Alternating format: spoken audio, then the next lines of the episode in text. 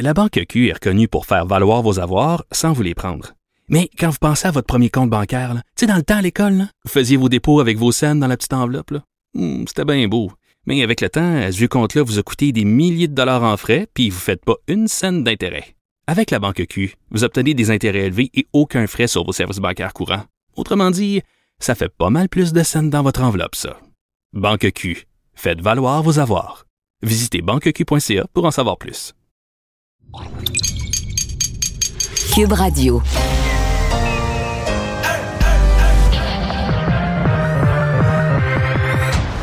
Deux, deux, deux, deux, deux, deux animateurs cohérents, deux visions différentes. Une seule émission, pas comme les autres. Mario Dumont et Vincent Dessureau. Cube, Cube Radio. Bon après-midi, bon vendredi, bienvenue à l'émission Vincent Dessureau qui est là hein, pour une dernière fois. Ben, je serai là euh, la semaine prochaine, mais à ma- mes tâches euh, normales. Mario euh, termine tranquillement ses vacances. Heureusement, sous le soleil. Euh, il fait beau là quand même. C'est pas très chaud, mais euh, ce sera représentatif de ce qu'on aura pas mal en fin de semaine. Ça va faire du bien après les journées grises qu'on a connues. Je voyais le Montréal-Québec euh, 15, 16, euh, soleil, nuage. Alors également la journée la plus chaude c'est dimanche pour la fête des mères. Alors si vous allez voir votre mère dans le respect des règles, évidemment, ben, vous pourrez euh, au moins profiter du soleil, peut-être pour prendre une marche, aller au parc ou peu importe. Et euh, élément quand même à surveiller en fin de semaine, que moi je surveillais, moi qui aime beaucoup la conquête spatiale, c'est euh, où arriveront les débris de cette fusée chinoise qui est à la dérive? Euh, si vous le saviez pas, on sait que les Chinois ont lancé les premiers éléments d'une future station spatiale, mais la fusée va revenir sur Terre comme elle revient. Normalement, on fait des calculs, on s'assure de, euh, de, défaire l'orbite au bon endroit pour être sûr que ça arrive au milieu de l'océan, un, un endroit bien précis. Les Chinois, par erreur ou tout simplement parce qu'ils avaient d'autres chats à fouetter, ils ont euh, tout simplement laissé cette fusée-là euh, ben, revenir sur Terre comme, euh, hein, comme, comme elle veut bien le faire, de sorte qu'on ne sait pas exactement où elle va arriver. Et j'étais peu rassuré parce que j'entends plein d'experts qui disaient Ouais, mais écoute, les chances que ça tombe sur Terre sont sur, la, la Terre, c'est infime parce que la Terre est couverte de 70% d'eau. Mais là, c'est pas une- Je veux dire, ça laisse quand même 30 de terre, c'est pas euh, 1 sur 1 million. Alors, c'est pas impossible que ça arrive effectivement dans une zone habitée et on espère que les composantes vont être brûlées euh, et euh, causeront pas de dommages. Et je voyais même qu'il y a des débris qui passaient euh, près de, au-dessus de Washington et que ça allait être visible. Euh, et les États-Unis qui ont dit qu'ils n'allaient pas tenter d'abattre l'objet. On est rendu quand même là à devoir euh, euh, expliquer que non, on va pas lancer des missiles sur un bout de fusée russe dans le ciel de Washington. Euh, donc, ça montre quand même le côté anormal de cette opération-là, alors qu'on a vu la fusée, la future fusée de SpaceX, la nouvelle génération, atterrir, là, et revenir sur Terre dans un, écoute, un balai aérien qui euh, ressemble plus à un film de science-fiction ou de Tintin que la réalité, mais on en est là. Alors, SpaceX en est là, les Chinois pour l'instant. euh, côté retour sur Terre, c'est un peu plus difficile. C'est supposé retomber entre le 8, quelque chose entre le 8 et le 9, là. donc demain ou dimanche, à un endroit toujours inconnu. Alors, si vous mourrez avec... C'est pas supposé être au Canada, peut-être plus aux, Éta- aux États-Unis, mais c'est mourir à passer à travers la pandémie, puis mourir parce que tu reçois un débris de fusée, t'es pas dû, là. C'est une mort très bête. T'es pas dû pour te rendre à 2022. Carl Marchand, bonjour. Bonjour Vincent. Euh, euh, tu, tu me remplaces en quelque sorte euh, voilà, toi aujourd'hui? qui es toujours partout et toujours omniprésent, c'est moi qui prends ta place en attendant que tout ça se, se remette à la normale. Oui, et euh, il y a quand même beaucoup d'actualités encore aujourd'hui. Est-ce qu'on peut dire positif? Ou... Positif, mais juste sur Ouais, l'histoire de la fusée, là, euh, je regarde ça, puis des choses qui se passent cette année, j'ai l'impression... Le film Magnolia, là, tu te rappelles de Oui, ça? ben, Il se met à pleuvoir des grenouilles, là. euh, oui, c'est les, les plaies d'Égypte. Surtout qu'on va parler que- quand même dans l'émission de l'invasion des milliards, des milliers de milliards de cigales là, qui s'en viennent. T'as raison que tu dis, il y a quelqu'un quelque part qui nous en veut. Mais euh, c'est pas ça. C'est. La vie, c'est spécial et on l'oublie, mais ma foi, c'est c'est fascinant tout ce qui peut se produire. Puis en plus, bon, ben là, tu parles d'une fusée, on lance une fusée, puis quand on, regarde, les, par exemple, les films de la première exploration spatiale, là, moi, je me dis, mais comment on a pu en arriver à se dire, OK, là, on prend un avion, on le transforme en fusée, puis tu t'en vas dans On y va. C'est fascinant Ouais. de penser à ça. Moi, il y a le côté, euh, c'est tant qu'à parler de, de- de conquête spatiale, euh, je parlais de SpaceX, de Elon Musk, qui est un de, de- des, des cerveaux. Je veux dire que c'est pour le meilleur et pour le pire. Dans le cas d'Elon Musk, là, mais tu sais, sur euh, lui, sa philosophie qu'on est probablement dans une simulation informatique. là. La matrice. Et euh, ouais, du genre de matrice. euh, Et, et- et c'est- à chaque fois, je repense à quand il y a des événements louches comme ça, là, ou les invasions de cigales. J'imagine, tu sais, on est un extraterrestre ado là, qui, contrôle le, ça, le oui. jeu Planète Terre. Puis il dit Ah, qu'est-ce que je pourrais leur mettre? Bah, Une pandémie, bah, ça devient plate. Parfait. Invasion de cigales, euh, une fusée, Le cocoton. Bref, euh, l'ado qui nous contrôle peut-être. et euh, il, a fumé, il en a fumé du bon. en jouant au Euh, PlayStation. Revenons dans la réalité, euh, qui est des fois euh, triste, mais aujourd'hui, entre autres, sur le bilan, euh, c'est toujours euh, des cas, c'est toujours des, êtres humains, mais c'est positif quand même. On est à 919 nouveaux cas de COVID-19 au Québec, Vincent. Cinq décès supplémentaires. C'est à Montréal qu'on en recense le plus, 194 nouveaux, suivi toujours de la Montérégie, 140. Chaudière-Appalaches, ça demeure élevé, 137. Donc, 574 hospitalisations, oui. Oui, je voyais euh, Montréal, la semaine dernière, le vendredi, on avait presque 300. Donc, euh, je m'inquiétais en disant, oh, on est-tu remonté? Ouais. Ben là, on est revenu en bas de 200. Un vendredi, c'est très bon. C'est pas mauvais. 574 hospitalisations, c'est une diminution de, de- diminution, oui, de 6 par rapport à la veille. 139 personnes qui sont aux soins intensifs, diminution de 5 par rapport à la veille. Et le Québec compte 4549 cas de variants confirmés. Et nous avons atteint hier, établi un record de doses administrées au Québec, doses de, de vaccins, 102 762 doses de vaccins contre la COVID-19.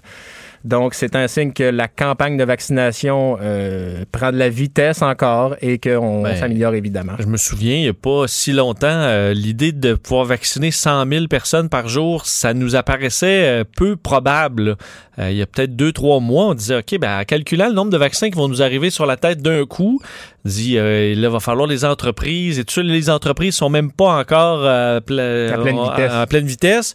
Et déjà, on est capable de faire 100 000. Tout le monde qui semble y aller se sent pas non plus comme un, un- un animal là, en fil. C'est, ça se passe super bien. Il y a de la place euh, aussi. il y a de la place. Je suis dans une catégorie qui a pu prendre son rendez-vous hier, comme euh, toi, pour Oui. ne pas dévoiler ton âge. Et il y a de la place.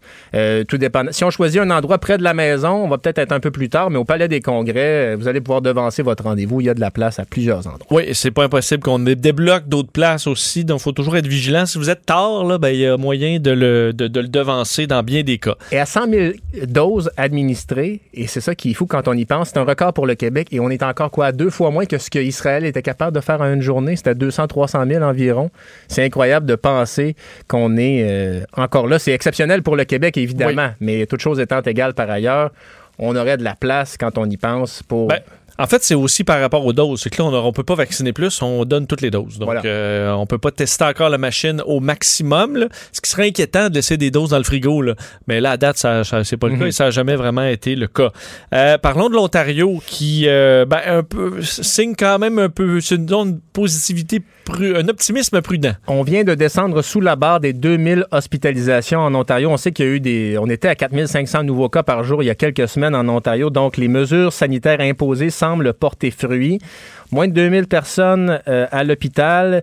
877 aux soins intensifs et on est passé là dans, dans les derniers jours en fait on avait 3424 nouveaux cas jeudi on a 3166 nouveaux cas aujourd'hui donc une diminution dans les nouveaux cas qui se qui se confirment et, voilà, donc c'est dans le cas, c'est les villes de Toronto, la région de Peel, York qui, qui enregistrent la majorité des cas. Donc dans l'ensemble du pays, 4085 nouveaux cas enregistrés au Canada aujourd'hui et 26 décès. Bon, encore élevé, mais au moins on voit des signes euh, que les choses s'améliorent.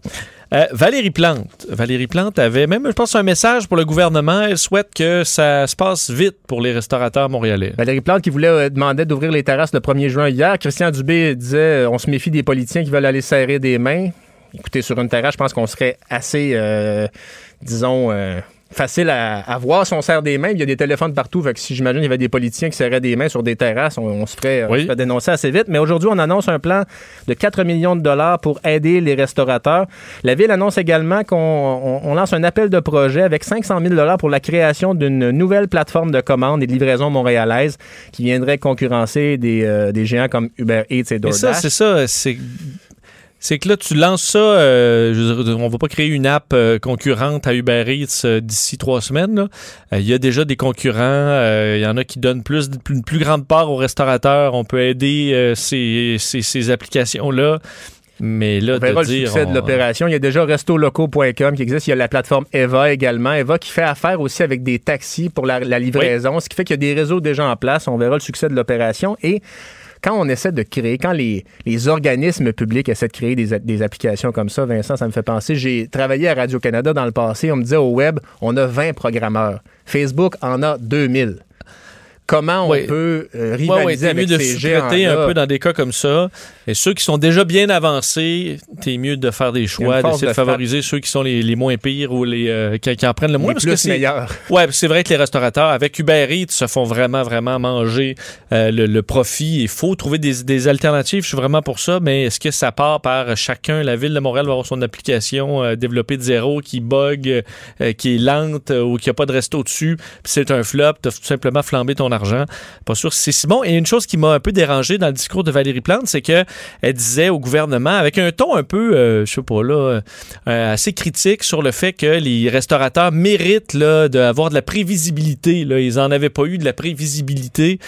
Mais je pense que j'espère que Valérie Plante commence à comprendre que c'était impossible de donner de la prévisibilité aux restaurateurs, que c'est pas parce que le gouvernement euh, voulait pas leur en donner, c'est parce qu'on n'a jamais su ce qui allait se passer avec la pandémie qui a pris des virages inattendus à tout bout de champ, incluant les variants le plus récemment. Là, on aurait bien voulu dire, ben parfait, la pandémie, là, on va baisser de 100 cas par jour, là, après ça, on va être à 1000 dans trois semaines, dans un mois, on peut rouvrir les restaurants. Non, ça marche pas de même. J'espère que Valérie Plante a commencé à comprendre que ça marchait pas de même. Euh, évidemment, là, avec la vaccination, on arrive à être effectivement plus, avoir plus de prévisibilité. Mais j'aurais aimé ça qu'elle ait un discours à dire, maintenant, j'ose croire qu'on peut en donner, mais euh, critiquer sur le passé, là, désolé, mais c'était pas possible d'en donner aux restaurateurs. là. Toi, tu as la double nationalité Montréal-Québec. Oui. euh, et donc, tu vois les deux, les deux horizons. Mais à Québec, ils avaient rouvert les restaurateurs. On leur avait Ben oui. permis ça pour refermer quelques semaines ensuite. Donc, la question que je me pose, C'est pire. c'est pire ça, parce que tu as eu des pertes supplémentaires. Les, les restaurateurs de la région montréalaise auront eu au moins cette prévisibilité. Ah, Il y a une cette stabilité à prévisibilité-là. rester fermé. Vous n'avez pas ouvert. Tout à fait. Parce que et, et les restaurateurs, j'en souvent après, à, ce moment-là de la réouverture à Québec, qui disaient ben là, euh, si vous nous ouvrez, fermez-nous pas. Ben c'est pas possible. Voilà. On peut pas. On peut pas le garantir et ça a coûté une fortune pour des frais. Je, je comprends que là, maintenant, la plupart des restaurateurs ont été capables de liquider leur stock en trop par euh, des commandes. J'en connais là, qui se sont revirés de bord dans la nuit où ça a été annoncé. Le lendemain matin, il y avait des boîtes repas pour, Ouais. pour essayer de ne pas se ramasser à devoir donner euh, une troisième fois tout leur contenu de leur, euh, de leur, de leur frigo. Donc, ils se sont adaptés, mais c'est douloureux là, de devoir refermer, ouvrir, fermer, ouvrir. Mais là, c'est vrai que quand on va ouvrir, on veut pas se tromper. Les terrasses en premier lieu, évidemment, parce qu'on le sait, à l'extérieur, c'est moins risqué, mais euh, il faut permettre aux restaurateurs d'ouvrir les terrasses. Maintenant, est-ce qu'on le sera 1er juin ou peut-être un peu plus tard, mais il y a l'enjeu aussi de la main-d'œuvre pour les restaurateurs. Mais chose certaine, ils ont hâte, on l'a vu dans le Journal de Montréal cette semaine, des témoignages de plusieurs restaurateurs, ils ont évidemment hâte de rouvrir. Puis aussi, dans certains cas, c'est qu'il n'y a plus grand personnel dans les, dans les restaurants. là. Des, souvent, ça va être le propriétaire ou quelques personnes, une poignée d'employés qui tiennent ça à bout de bras. Donc, il faut... Faut que euh, tu recrutes. Il y en a qui ont changé de voilà. domaine carrément. Euh, donc oui, c'est c'est difficile. Euh, de parlant de difficile, quand même, do- dossier que j'ai trouvé bien, bien intéressant sur euh, bon les gens qui ne veulent pas se faire vacciner, ça cause des tensions dans bien des familles. Les euh, parents de familles reconstituées ou de familles séparées vous le diront, c'est difficile parfois euh, gérer euh, les relations avec l'ancien conjoint. On peut le comprendre, mais avec des enfants, ça se complique et un enfant de 14 ans peut décider lui-même d'aller recevoir le vaccin. Ça, il n'y a pas de problème. Mais là, la vaccination va s'ouvrir bientôt pour les 12 à 17 ans. Donc, cette période de 12 à 14 ans, ça prend l'approbation parentale pour recevoir le vaccin. Et imagine si toi, tu veux, mais la conjointe ou le conjoint, l'ex-conjoint Ah. ou ex-conjointe ne veut pas. Bien, les avocats en, euh, en droit familial prédisent qu'il y aura, bien, il y a déjà beaucoup de contacts qui se font, beaucoup de démarches qui se font parce que Bien, évidemment, il peut y avoir de nombreux désaccords là-dessus. Ce qui fait que ça va être une question, ma foi, importante devant les tribunaux et les questions de la famille, mais euh, ça va être euh, un casse-tête quel pour plusieurs familles. Imagine, j'ai pris le rendez-vous. Non, non, non, tu y vas pas. Euh, bref. Vaccination ouverte à 12 à 17 ans, mais c'est une pandémie aussi qui soulève tout plein de problèmes qui existaient auparavant. Les relations là, entre parents séparés, c'est pas facile depuis longtemps, mais ouais, là, que tu plein directement de à la santé. De nouveaux problèmes qui, qui, sont révélés par cette pandémie-là. Et ma foi, c'est un, un, film à plusieurs, euh, plusieurs suites, hein, plusieurs... Euh, voilà. Euh, Parle-moi du vaccin chinois euh, anti-COVID Sinopharm approuvé par, euh, la, par l'Organisation mondiale de la santé. Ça a été donc approuvé par le comité d'experts vaccinaux de l'OMS et il y a même des discussions pour l'homologation d'un second vaccin chinois, le Sinovac, qui sont en cours. C'est le deuxième vaccin de Sinopharm qui est fabriqué à, Wuhan. Donc, euh, l'OMS, on le sait, a déjà homologué le vaccin de Moderna, celui de Pfizer BioNTech et les deux de AstraZeneca.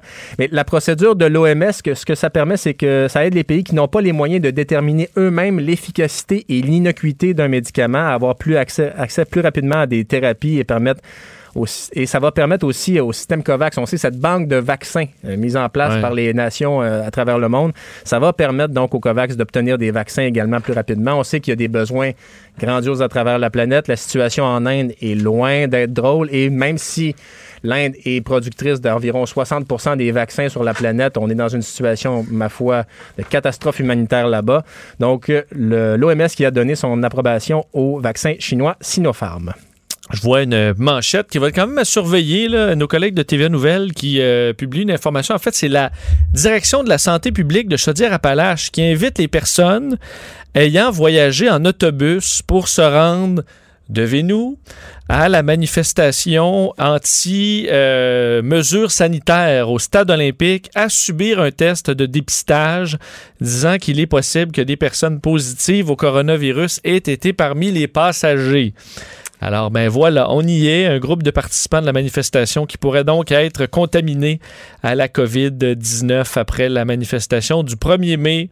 Alors, allez tous vous faire tester. Je ne sais pas si vous croyez au test ou euh, on vous injecte un, un Q-tip empoisonné dans le fond de la gorge avec une puce, mais allez-y, n'hésitez pas. Et on remarque, on parle de gens qui sont venus en autobus. Évidemment, mettre 30 000 personnes au même endroit à l'extérieur en temps de pandémie, c'est pas la meilleure idée, ça, on le sait. À l'extérieur, c'est moins grave qu'en dedans. Mais là, vous avez fait un beau trajet en autobus, aller-retour. Vous avez fait trois heures d'autobus. On peut présumer que les fenêtres de l'autobus scolaire n'étaient pas baissées au complet tout au long du trajet. Non. Parce que c'est, ça vente. Hein. Ben oui, déjà pris ça quand même à quelques reprises. Euh, parle-moi du Japon euh, sur, euh, bon, qui prolonge l'état d'urgence. Et là, est-ce que ça, on se pose des questions sérieuses sur les Jeux olympiques à nouveau? Ça va pas très bien au Japon qui a activé pour la troisième fois en un peu moins d'un an l'état d'urgence qui donc va restreindre les activités. On ferme certains commerces. Et évidemment, les restaurants, par exemple, les bars. Il y a certaines restrictions qui pourraient être allégées, mais tout de même, ça va pas très bien au Japon parce que le nombre de cas est en augmentation. 5300 nouveaux cas chaque jour environ. Le Japon qui compte 10 500 morts des, raisons, des, suites de la COVID-19.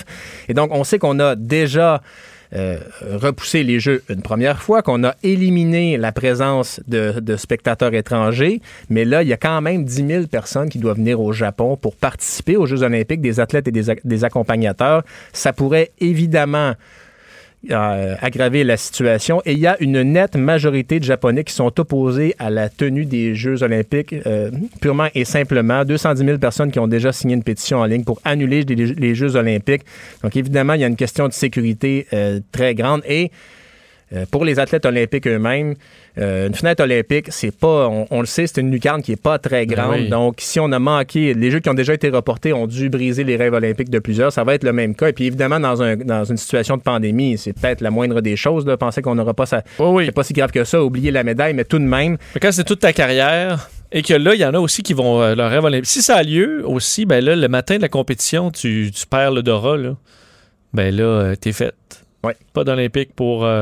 Et, il faut penser aussi à, pour éviter ce genre de situation-là, un peu comme les, les athlètes de la LNH pendant la bulle lors des séries, quel sera le protocole des athlètes aux Jeux olympiques pour éviter tout risque de contamination? Il y a des gens qui vont être seuls longtemps dans leur petite chambre. Oui, et ça enlève quand même beaucoup de magie. Là. On s'entend au plaisir olympique. Pour, on, sait que, on sait ce qui se passe dans les villages olympiques aussi. Là. Ça, ça, ça butine notre pays. Hein. Après les compétitions, semble-t-il que oui. C'est oui, et oui, oui. Et je connais quelques Olympiens qui, euh, ont butiné. effectivement, qui, euh, hein, qui ont peut-être fait tous les continents, je sais pas, mais euh, en même temps, je veux dire, c'est toute la belle jeunesse ensemble. Et moi, Moi, je, écoute, amusez-vous. euh, mais là, Ouais, ce, puis, sera, euh, ce sera plus difficile. Quand la compétition est terminée, j'imagine aussi que là, euh, Ben oui. j'avais parlé à Charles Lamelin quand il était revenu des Jeux Olympiques une fois. Je lui avais demandé qu'est-ce que tu as envie? J'ai envie de manger des ribs. Ah, ben, j'en doute pas. Donc, Mais je sais comme il y a des sports, euh, quand tu es au début des jeux, là, effectivement, après ça, tu as, 10 jours euh, où tu peux t'amuser. Je pense que c'est les skieurs de boss euh, de, de euh, eux autres, ils, ils sont pas. euh, jour 2, c'est terminé. Non, mais on me disait, tu peux être un peu lendemain. Peut-être pas pour les Olympiques, là, mais tu sais, c'est 30 secondes. Tu as besoin, Ouais. c'est surtout dans la tête, parce que ta, ta forme, t'es en forme. Là.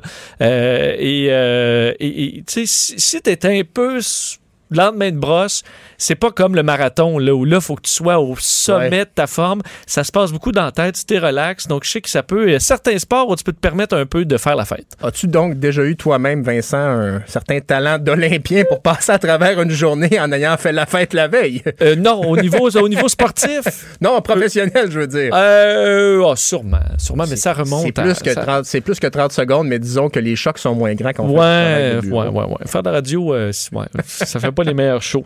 Euh, en terminant, dans une nouvelle plus légère, on parle de, euh, des- de la fréquence des douches pendant la pandémie.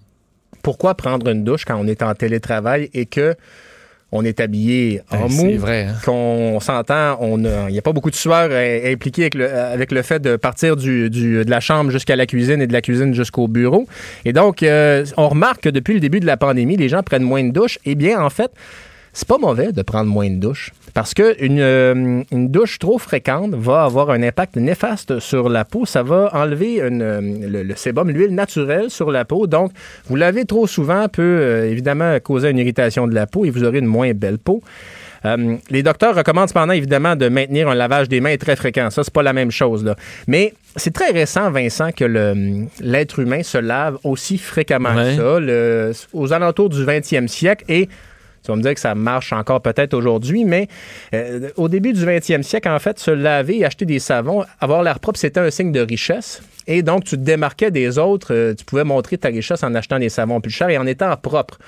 On pourrait dire que dans certains cas, là, ça fonctionne encore aujourd'hui, là, mais bref, c'est très récent cette idée de se, de se laver. Et il y a aussi un impact environnemental parce que ça consomme énormément d'eau. Une douche de 8 minutes, c'est environ 65 litres d'eau, donc ça, ça va vite. Ouais. Et votre bouteille de shampoing, elle est faite en plastique avec des dérivés pétroliers. Souvent, les produits de gel pour le corps, c'est fait avec euh, du plastique, des produits pétroliers. Donc, si vous vous lavez moins, moins de produits, moins de consommation de bouteilles en plastique, moins d'eau utilisée. Mais il faut que tu laves les draps plus souvent parce qu'ils viennent crasseux. hein. Ben là, et, dépendamment. Et c'est aussi que, Hein? euh, on- bon, évidemment, il y a certains moments dans l'année que les villes sont moins propres, mais les villes sont généralement beaucoup plus propres aujourd'hui qu'elles l'étaient il y a 100 ans. Donc, le besoin de se laver est un peu moins, puis on, on, On pile pas de la moins, planche. ouais, c'est ça, On pile pas de c'est la planche à la On ramasse pas de fumier à fourche euh, Non. nécessairement non plus. On fait plus ça. Mais peut-être qu'on se sent moins bon plus vite vu qu'on se lave tout le temps aussi. Là. Ça peut aussi être un enjeu. ça. Bref, euh, dans ton cas, ton hygiène me semble irréprochable. Ben moi, j'ai pas fait de télétravail il y a une seule journée. Donc, euh, j'ai gardé mon rythme de Et me le laver tous les jours. télétravail fait en sorte que des fois, quand on a un proche qui euh, s'habille comme ma conjointe, pour ne pas la nommer, quand elle met des jeans maintenant, je tu t'en vas où? Ouais. Et, euh, moi, pour salut, bonjour, j'ai pas le choix de me laver les cheveux non plus. Je peux pas. euh, ça marche pas. La Sinon, je de la perds, beauté. je perds le contrôle. Merci, Carl. Merci. Culture et société. Quand il me restera quelque chose dans le frigidaire, je prendrai le métro, je fermerai ma gueule, puis je laisserai faire. Bonjour, Anaïs. Bonjour Vincent. Et tu commences avec du texte le corps? Hey, on part ça avec euh, du texte le corps. Cet artiste multidisciplinaire, en fait, qui était bon, un compositeur, un interprète, un humoriste, un pilote d'avion. Savais-tu ça qui était Non. comme toi? Non, Ben pas oui, du tout. Un grand voyageur, pilote d'avion, euh, dessinateur, peintre. Et là, jusqu'au 26 septembre, ça a commencé cette semaine. Il y a, je te dirais, la plus importante rétrospective jamais consacrée à sa carrière. Donc, on parle d'environ 150 tableaux, des dessins, des documents d'archives, des artefacts. Euh, ça se passe au Centre des arts euh, Diane Dufresne. En fait, Centre d'art Diane Dufresne, dis-je bien. Et j'ai jasé avec une de ses bonnes amies, Shirley Théroux. J'aurais parlé avec cette femme-là, Vincent, 25 minutes minimum au téléphone. Elle est sympathique comme jamais. Donc là, elle a eu la chance de voir l'exposition cette semaine. Je lui ai demandé tout d'abord qu'est-ce qu'elle a tant apprécié de cette exposition-là? Tex, il- son, son grand désir, c'était de peindre les familles québécoises. Ah, donc, il y a des scènes, il y a des scènes formidables qui se passent dans une cuisine. Et dans chaque tableau, là, moi, allez voir ça, mais remarquez une chose, il y a toujours une petite pointe d'humour. Écoute, c'est, c'est vraiment, il raconte l'histoire du Québec, notre histoire. Puis, tu sais, Tex, il- Tex disait tout le temps, tu sais, moi, là, je veux vraiment peindre la petite et la grande histoire de notre peuple, parce que c'était un amoureux du peuple québécois, Tex. Il disait, tu sais, un jour, Shirley, euh, les, enfants qui viendront, tu sais, des rivières, nos rivières vont être, vont, être- à sec, euh, il y aura plus de, de saumon. Tu sais, je veux leur laisser ça, je veux laisser cet héritage-là. Shirley qui me disait, euh, Anaïs, quand je suis revenue à la maison, je me suis mis à peindre. Elle dit, il y a tellement de couleurs. Elle dit, c'est vraiment beau.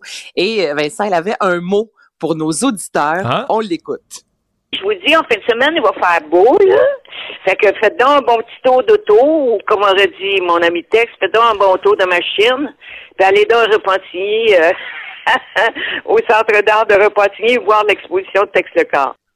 La machine, Vincent. La machine. Mais moi, dans la famille de mon chum, ils viennent du lac, puis c'est de la machine. Quand on arrivait là-bas, là, c'était vraiment, on va-tu faire un petit tour de machine? Ben oui, ah, moi aussi. Saluer toute la famille, mais c'était la ma, machine, famille, là, tu euh, pas autre au, chose. ma famille au lac, c'est on va faire un tour de machine. Toi aussi. Où j'ai changé de machine. Acheter On une nouvelle machine. machine.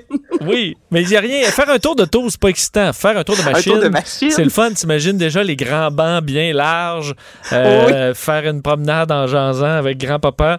C'est ça. C'est ça, faire un tour de machine euh, pour moi. Ben, puis exactement. Puis nous, à chaque fois, ben là, évidemment, en raison de la COVID, on n'est pas allé. Mais sinon, quand on arrive au lac, une des premières choses, c'est on va faire un tour de machine. Faut que toute la famille soit au courant qu'on est arrivé. C'est ça. Aller voir ce qui a changé les, les fleurs euh, des Oui. voisins et tout ça. Être, se tenir au courant. Se tenir au courant. Exactement. Mais c'est tellement le fun. Parle-moi de Guylaine Tremblay. Il est arrivé quelque chose euh, d'assez particulier. Elle a été Oui. bernée par un groupe opposé aux mesures sanitaires. Exactement, ça c'est beaucoup moins le fun en fait. Guylaine Tremblay, que, que tout le monde aime, qui a le cœur sur la main, et il y a de nombreux artistes, euh, Vincent, depuis euh, fort longtemps, et avec la COVID encore plus, qui reçoivent souvent des demandes. Tu sais, moi je peux t'écrire en disant, c'est la fête de mon garçon, euh, euh, Albert justement adore Salut Bonjour, il t'aime au bout, puis tu lui faire une vidéo. Donc là, très souvent, les artistes vont se filmer euh, seuls à la maison, vont envoyer ça. Il y a d'ailleurs maintenant des plateformes justement pour euh, rémunérer les artistes qui le font. Et là, en fait, il y a un groupe les mesures sanitaires, Action Coordination, qui ont écrit un courriel à Guylaine Tremblay. Puis, euh, elle dit qu'elle l'a lu et relu par la suite le courriel et jamais, mais jamais, elle n'aurait pu croire en fait que c'était vraiment euh, une vidéo pour contester les mesures sanitaires parce qu'on lui a dit en fait que c'était pour rendre hommage à une femme qui est décédée d'un cancer. C'est tout ce qu'on a dit dans le message. Donc là, Guylaine, pour être gentille, c'est enregistré et par la suite, ça a été diffusé sur tous les médias sociaux. Guylaine dit aussi une chance que j'ai pas fait ce qu'ils m'ont demandé, qui était de partager aussi avec ses abonnés la vidéo. Donc, je te fais entendre le message de Guylaine Tremblay.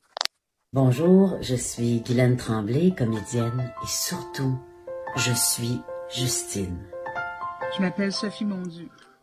Et là, c'est le classique Je suis Justine, je Mhm. suis Charlie, je suis. Et le but de cette vidéo-là d'Action Coordination, Vincent, c'était de faire la promotion d'une manifestation contre les mesures sanitaires organisées à Québec.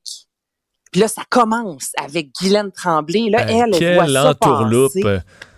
Ça n'a aucun sens. Puis là, c'est pour ça qu'elle dit qu'elle s'est sentie bernée. Puis elle dit là, ce qui est poche, c'est qu'à l'avenir, je vais être méfiante lorsque Exact. les gens vont me demander Mm. de faire des vidéos parce que je sais jamais exactement qu'est-ce qu'ils vont faire avec cette vidéo-là. Tu sais, puis Parce que la preuve, je veux dire, la- la- le fait qu'elle ait fait cette vidéo-là, c'est la preuve que c'est une, euh, une dame tellement gentille. Je, Mhm. je l'ai- je l'ai rencontrée à quelques reprises, là. euh, tellement sympathique. Et tu dis, euh, malgré son, son, ben, son le- sa popularité là, et le fait qu'elle doit en avoir ouais. des demandes comme ça, là, ben, elle, elle le fait. Alors, elle a pris le temps pour une, une personne euh, donc euh, malade de faire une vidéo euh, dans- de- alors qu'elle aurait pu elle pourrait refuser systématiquement tout, tout ça, mais visiblement elle, doit- elle le fait, elle doit le faire souvent et qu'on utilise ça pour la berner dans une gang d'anti-mesures sanitaires, c'est vraiment ridicule et c'est, je veux dire, c'est aucunement de sa faute parce que rendu là, en Ben plus, elle, ben, on s'entend, elle n'a pas, pas mis de l'argent là-dedans là-dedans. Là. Euh, les artistes font ça euh, et euh, ben, écoute, on, on- on lui pardonne tout à fait parce que ça montre au contraire qu'elle est bienveillante, qu'elle est gentille avec les gens qui lui demandent de faire ce genre de vidéo-là. Et c'est dommage parce qu'effectivement, maintenant, elle risque de plus le faire. Ben exactement, tu sais, puis dans la vidéo, euh, chez elle, je crois dans le salon, une petite couette, là, tu vois que c'est naturel, là, qu'elle voulait juste bien faire, puis je l'ai eu dans mon balado culture du en entrevue, Glenn qui me disait avoir eu son vaccin, puis que tu sais, elle est très pour les, les mesures sanitaires, puis justement porter le masque, puis être au théâtre présentement, puis elle dit c'est pas grave, même si je suis juste devant une quarantaine de personnes, ça fait partie de la game présentement, puis tout le monde ensemble, on va y arriver, donc tu sais, euh, le discours qu'elle porte versus ce qu'on a vu là dans les médias, donc tu sais, vraiment c'est ça, sorti sur sa page Facebook, elle et son équipe avaient écrit attention, attention, tu sais, Guylaine Tremblay ne cautionne pas du tout, mais du tout cette vidéo-là, mais tu sais, c'est méchant. Vincent, je, je, je, peux même pas concevoir Ouais, qu'ils se sont de- dit, de- ben, de- on va de- faire Cette gang-là qui peut nous surprendre, là, par contre, là, euh, how low you can go, là, donc, en- écoute, entuber euh, Guylaine Tremblay pour l'avoir dans, ta, dans ta- ton petit montage vidéo, là, c'est vraiment gênant. C'est vraiment ouais. gênant. Alors, euh, je dis à Guylaine Tremblay de, écoute, elle continue, puis si ça arrive d'autres fois, ça arrivera, là, il y a pas, euh, euh, au moins, on peut le, on peut le rectifier par, par la suite. Parle-moi de ces balados, parce qu'il y a eu des bonnes nouvelles euh, concernant des balados de Cube Radio. Ben oui, on parle souvent des, prix que les artistes remportent, mais on peut-tu parler aussi quand nous, on est en nomination? Donc là, Cube Radio, évidemment, on a de nombreux euh, balados. Tu en as un, j'en ai un, et il y en a quatre qui ont été nommés au Canadian Podcast Award, en fait, qui existe depuis 2018. C'est réparti dans 31 catégories et on, euh, en fait, on met de l'avant les meilleurs balados et ce, à travers le Canada. Donc, c'est pas rien. Donc, au niveau euh, des, dans la catégorie scientifique, il y a en cinq minutes les antipodes de la lutte dans la catégorie sportive, en privé, s'il vous plaît, dans la catégorie personnelle et la voix à l'aveugle, saison 2 dans la catégorie musicale. Donc, euh, vous pouvez encore, là, je dis ça aux auditeurs, le découvrir si vous ne connaissez ces balados. Vous allez faire un tour sur Cube Radio. Mais, tu sais, moi, je je suis fière de nous. Là, je trouve que c'est, ça, ça vaut la peine de le mentionner. Absolument. Moi, les, les- en cinq minutes, je les enfile Hey. euh, comme ça. À un moment donné, quand j'y pense, euh, j'en écoute une, une séquence. C'est toujours, toujours super intéressant. Ben, Euh, ça nous permet d'avoir l'air intelligent. Après ça, là, écoute, en- tu m'expliques quelque chose en cinq minutes, puis j'ai vraiment l'air de connaître et de maîtriser le sujet. Pour vrai, c'est très fort. Même dans le Journal de Montréal, en cinq minutes, il arrive à vulgariser des choses parfois si complexes. Puis là, avec quelques images, on nous explique, puis on, semble, on comprend ce qu'il y en est. Ouais, il faut pas être nécessairement un expert en tout, mais en Non. savoir un petit peu sur tout, là, C'est pratique. C'est pratique et effectivement, on s'en- on- on- ça, ça- ça nous donne ça avec en cinq minutes. Et on termine avec Marc Hervieux qui euh, sera en concert pour la fête des mères. Ben parce que c'est ça. hein. Là, c'est la fête des mères ce week-end. Marc Hervieux qui nous a offert euh, récemment l'album Nostalgia 2. Donc, euh, ce week-end, en fait, c'est ce samedi, soit le 8 mai, live dans ton salon. Donc, évidemment, c'est une plateforme euh, web. Donc, vous pourrez assister à un concert virtuel de Marc Hervieux, lui qui sera accompagné de huit musiciens qui va reprendre ses meilleures chansons de ses deux derniers albums. Donc, ça fait partie des activités, je te dirais, à faire ce week-end pour célébrer la fête des mères. Merci beaucoup, Anaïs. Salut, bonne fin de semaine. On se laisse là-dessus. Mais la belle vie, sans amour, sans souci, sans problème. Pour une écoute en tout temps, ce commentaire d'Anaïs Gertin-Lacroix est maintenant disponible dans la section balado de l'application et du site cube.radio. Tout comme sa série balado, Culture d'ici, un magazine culturel qui aligne entrevues et nouvelles du monde des arts et spectacles. Cube Radio. Il explique et démystifie l'économie. Pierre-Olivier Zappa, à vos affaires. Bonjour, Pierre-Olivier. Salut, salut. Euh, on parle quand même de façon récurrente et pour de, ben, des raisons évidentes de Lyon Électrique et aujourd'hui, ils annoncent leur expansion aux États-Unis. Oui, c'était dans l'air. Euh, c'était une question de temps avant que ce ne soit confirmé. Mais il y aura une grosse usine de Lyon Électrique, euh, le fabricant de bus et de camions euh, basé à Saint-Jérôme, euh, et qui va avoir donc une usine à Joliette. Joliette dans l'État de l'Illinois. Oh, Joliette! Joliette et non Joliette dans le coin de la Nodière. Alors, euh, c'est une grosse nouvelle parce que Vincent, en confirmant qu'il y aura une usine aux États-Unis qui sera capable de fabriquer euh, 20 000 voitures, ben disons que ça, ça permet à, à Lyon Électrique euh, d'envisager de gros contrats aux États-Unis. On sait que les États-Unis sont très protectionnistes, donc si euh, Lyon souhaite vendre des autobus à des commissions scolaires américaines, euh, si on souhaite vendre des, camions de transport à Amazon ou à d'autres entreprises, ben, ces entreprises-là souhaitent souvent bénéficier d'avantages fiscaux et pour ce faire doivent acheter des, véhicules qui sont assemblés aux États-Unis. Donc, la PME québécoise va avoir un, beau pied à terre aux États-Unis. On parle quand même d'une grosse usine. Euh, presque un million de pieds carrés, euh, création d'emplois, 800 emplois euh, aux États-Unis. Et, et parallèlement à ça, il y a une autre nouvelle qui concerne Lyon aujourd'hui. C'est officiellement son entrée en bourse. Alors, je sais qu'il y a pas mal de gens qui m'écrivaient euh, à quand officiellement l'entrée en bourse de Lyon, à New York et à Toronto. C'est à compter d'aujourd'hui. Donc, euh, euh, l'action LEV se transige en hausse de 10% à l'heure actuelle, un peu sous la barre des 18 dollars. Donc, c'est quand Euh, même une bonne. euh, on comprend qu'il y a eu des entrées en bourse euh, qui ont été euh, fracassantes, semble, dans les derniers mois, mais là, 10% c'est quand même. euh, en partant, c'est une bonne Ben, journée. et, et la particularité de cette entrée en bourse, c'est qu'elle se fait via un, un SPAC. Là. Je ne reviendrai pas sur les détails de cette façon-là, de cette méthode-là, mais c'est pas la méthode traditionnelle. Donc, il y a déjà des gens qui avaient l'action d'une compagnie qui s'appelle Northern Genesis aux États-Unis. Euh, cette action-là, euh, finalement, a fusionné avec Lyon. Cette compagnie-là, une coquille vide en quelque sorte, a avalé Lyon. Et là, on a transformé aujourd'hui officiellement le titre. C'est la première entreprise à, à entrer en bourse avec les nouvelles réglementations de la Security and Exchange Commission, le gendarme boursier aux États-Unis. Donc, ça a pris un peu plus de temps que prévu. Et je sais qu'il y a beaucoup de porteurs d'actions qui m'écrivaient des courriels en me disant à quand une conversion? Ben là, c'est fait à compter d'aujourd'hui. Le titre se transige, je le rappelle, autour de 18 dollars. Euh, on verra. Lyon a des ambitions euh, assez euh, titanesques, là, des, des projette des revenus de plusieurs centaines de milliards de dollars d'ici quelques années. Mais pour concrétiser ces, ces ambitions, ben on aura besoin de gros contrats. Donc, il faudra voir si l'entreprise va réellement générer, euh, par exemple, en 2024, euh, son objectif de 3,6 milliards de dollars de revenus. Les gouvernements canadiens, québécois sont derrière l'entreprise. Ben, on verra où ça va l'amener. On connaît bien le marché de l'or, mais là, tu nous parles du marché de l'art qui est en croissance au Québec.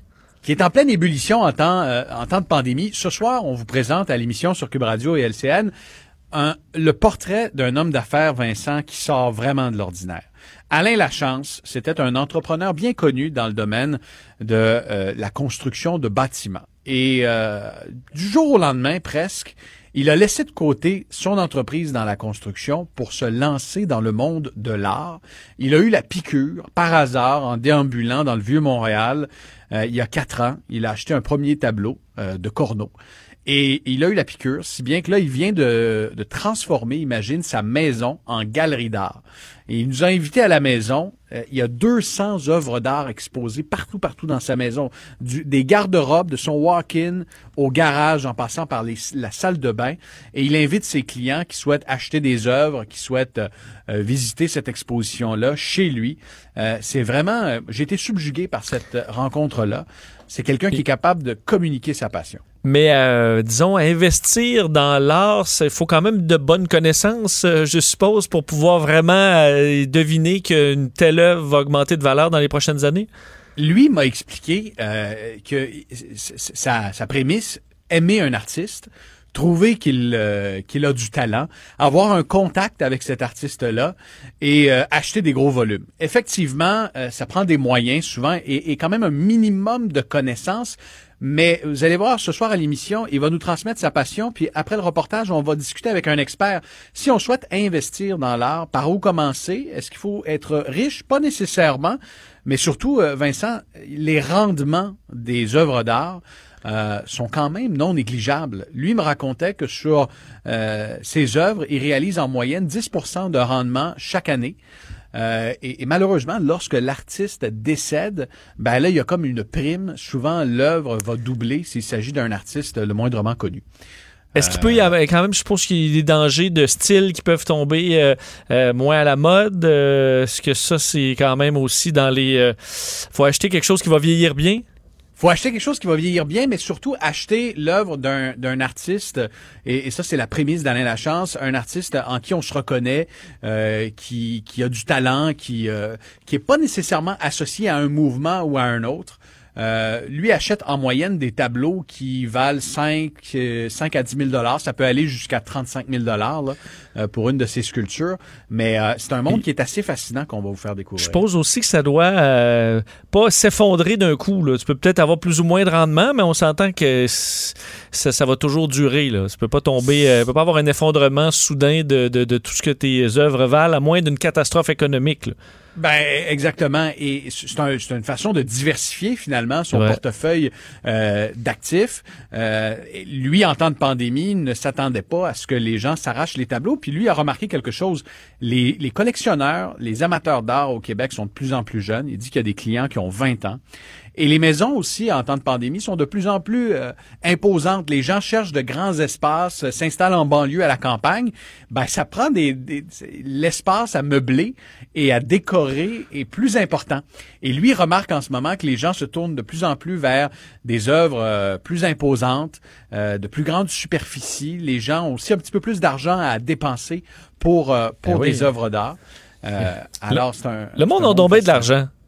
Ah, le monde a de l'argent. Mais attends, attends, Vincent, que les restaurants rouvrent, Ah, que les avions ça, hein. décollent. L'extra euh, des derniers mois va peut-être euh, Ouais, s'amincir. euh, Il y a des gens qui va falloir qu'ils qu'ils- qu'ils refassent leur garde-robe là, en rentrant au bureau, peut-être Oh. l'automne prochain. Oui, c'est Il vrai. Les gens en télétravail, là, pandémie, ouais. va falloir euh, laisser les cotons wattés euh, de côté. On met Pierre-Olivier, un peu d'argent de côté. euh, oui, on t'écoute à 6h30 à vos affaires sans faute.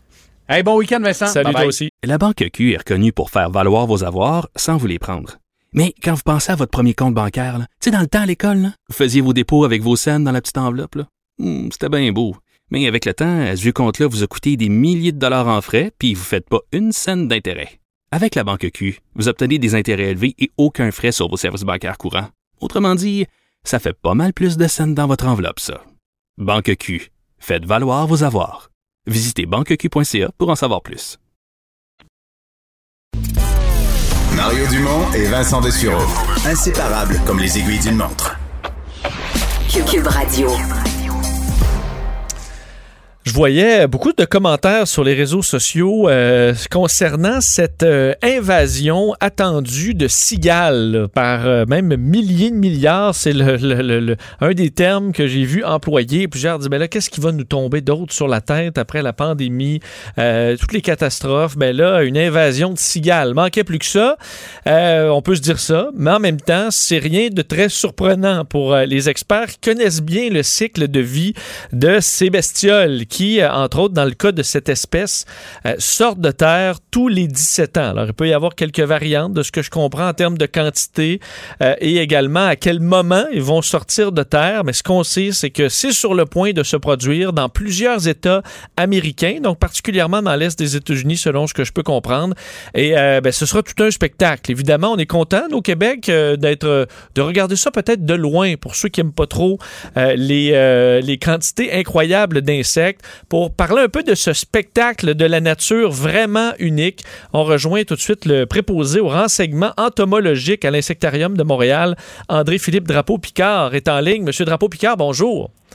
Bonjour, merci de me recevoir. Euh, donc, pour ceux qui voient un signe de l'apocalypse, là, vous, euh, vous- vous- pour vous, c'est pas une surprise. là. On connaît bien le, le cycle très particulier de vie des cigales. Ah ben oui, euh, pour- en fait, on devrait dire que c'est un bon signe plus qu'un signe de l'apocalypse. Vous l'a- vous l'avez bien présenté, c'est un, un spectacle parmi les plus impressionnants euh, qu'on peut voir dans, dans la nature. Donc les, les milliards de cigales qui vont sortir ou qui ont déjà commencé à sortir en fait, puis qui vont le faire pendant les prochaines semaines. Leurs parents se sont reproduits en 2004. Moi, en 2004, j'étais à l'école secondaire. Donc, depuis ce temps-là, depuis ce temps-là, les, les cigales immatures ont passé leur, euh, le- les 17 ans là, sous terre à se nourrir de la sève euh, dans les racines des arbres. Puis là, ben, ils sortent, puis ils vont se reproduire pour euh, perpétuer leur espèce. Donc, on peut s'imaginer dans les dernières années, si on creuse près d'un arbre dans ces secteurs-là, on voit plein de petites larves, des espèces de graineries collées aux, euh, aux racines qui, qui, qui attendent leur, leur moment? Les, les, les œufs que les adultes vont pondre euh, cet été, qui vont pondre dans les branches des arbres, ça, c'est la grosseur d'un grain de riz. Euh, les, cigales immatures, là, les nymphes de cigales, sont un peu plus grosses que ça, euh, de la grosseur euh, d'un pouce, disons. OK. Puis euh, oui, on pourrait en trouver si, euh, si on creusait assez profondément. Euh, donc, on comprend que cette année, est-ce qu'il y a quand même, euh, bon, c'est un cycle de vie normal, est-ce qu'il y a quand même des particularités? Là? Puis vous parlez que c'est un bon signe pour la nature, ça montre que la nature n'est pas complètement déstabilisée, mais est-ce qu'avec le réchauffement de la planète, on s'attend à une saison un peu différente?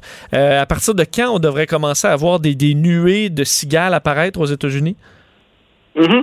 Ben, c'est les cigales ont déjà commencé à émerger, puis ont commencé un petit peu plus tôt que euh, la dernière fois, donc on parle en, en 2004, là, parce qu'on a eu un printemps hâtif.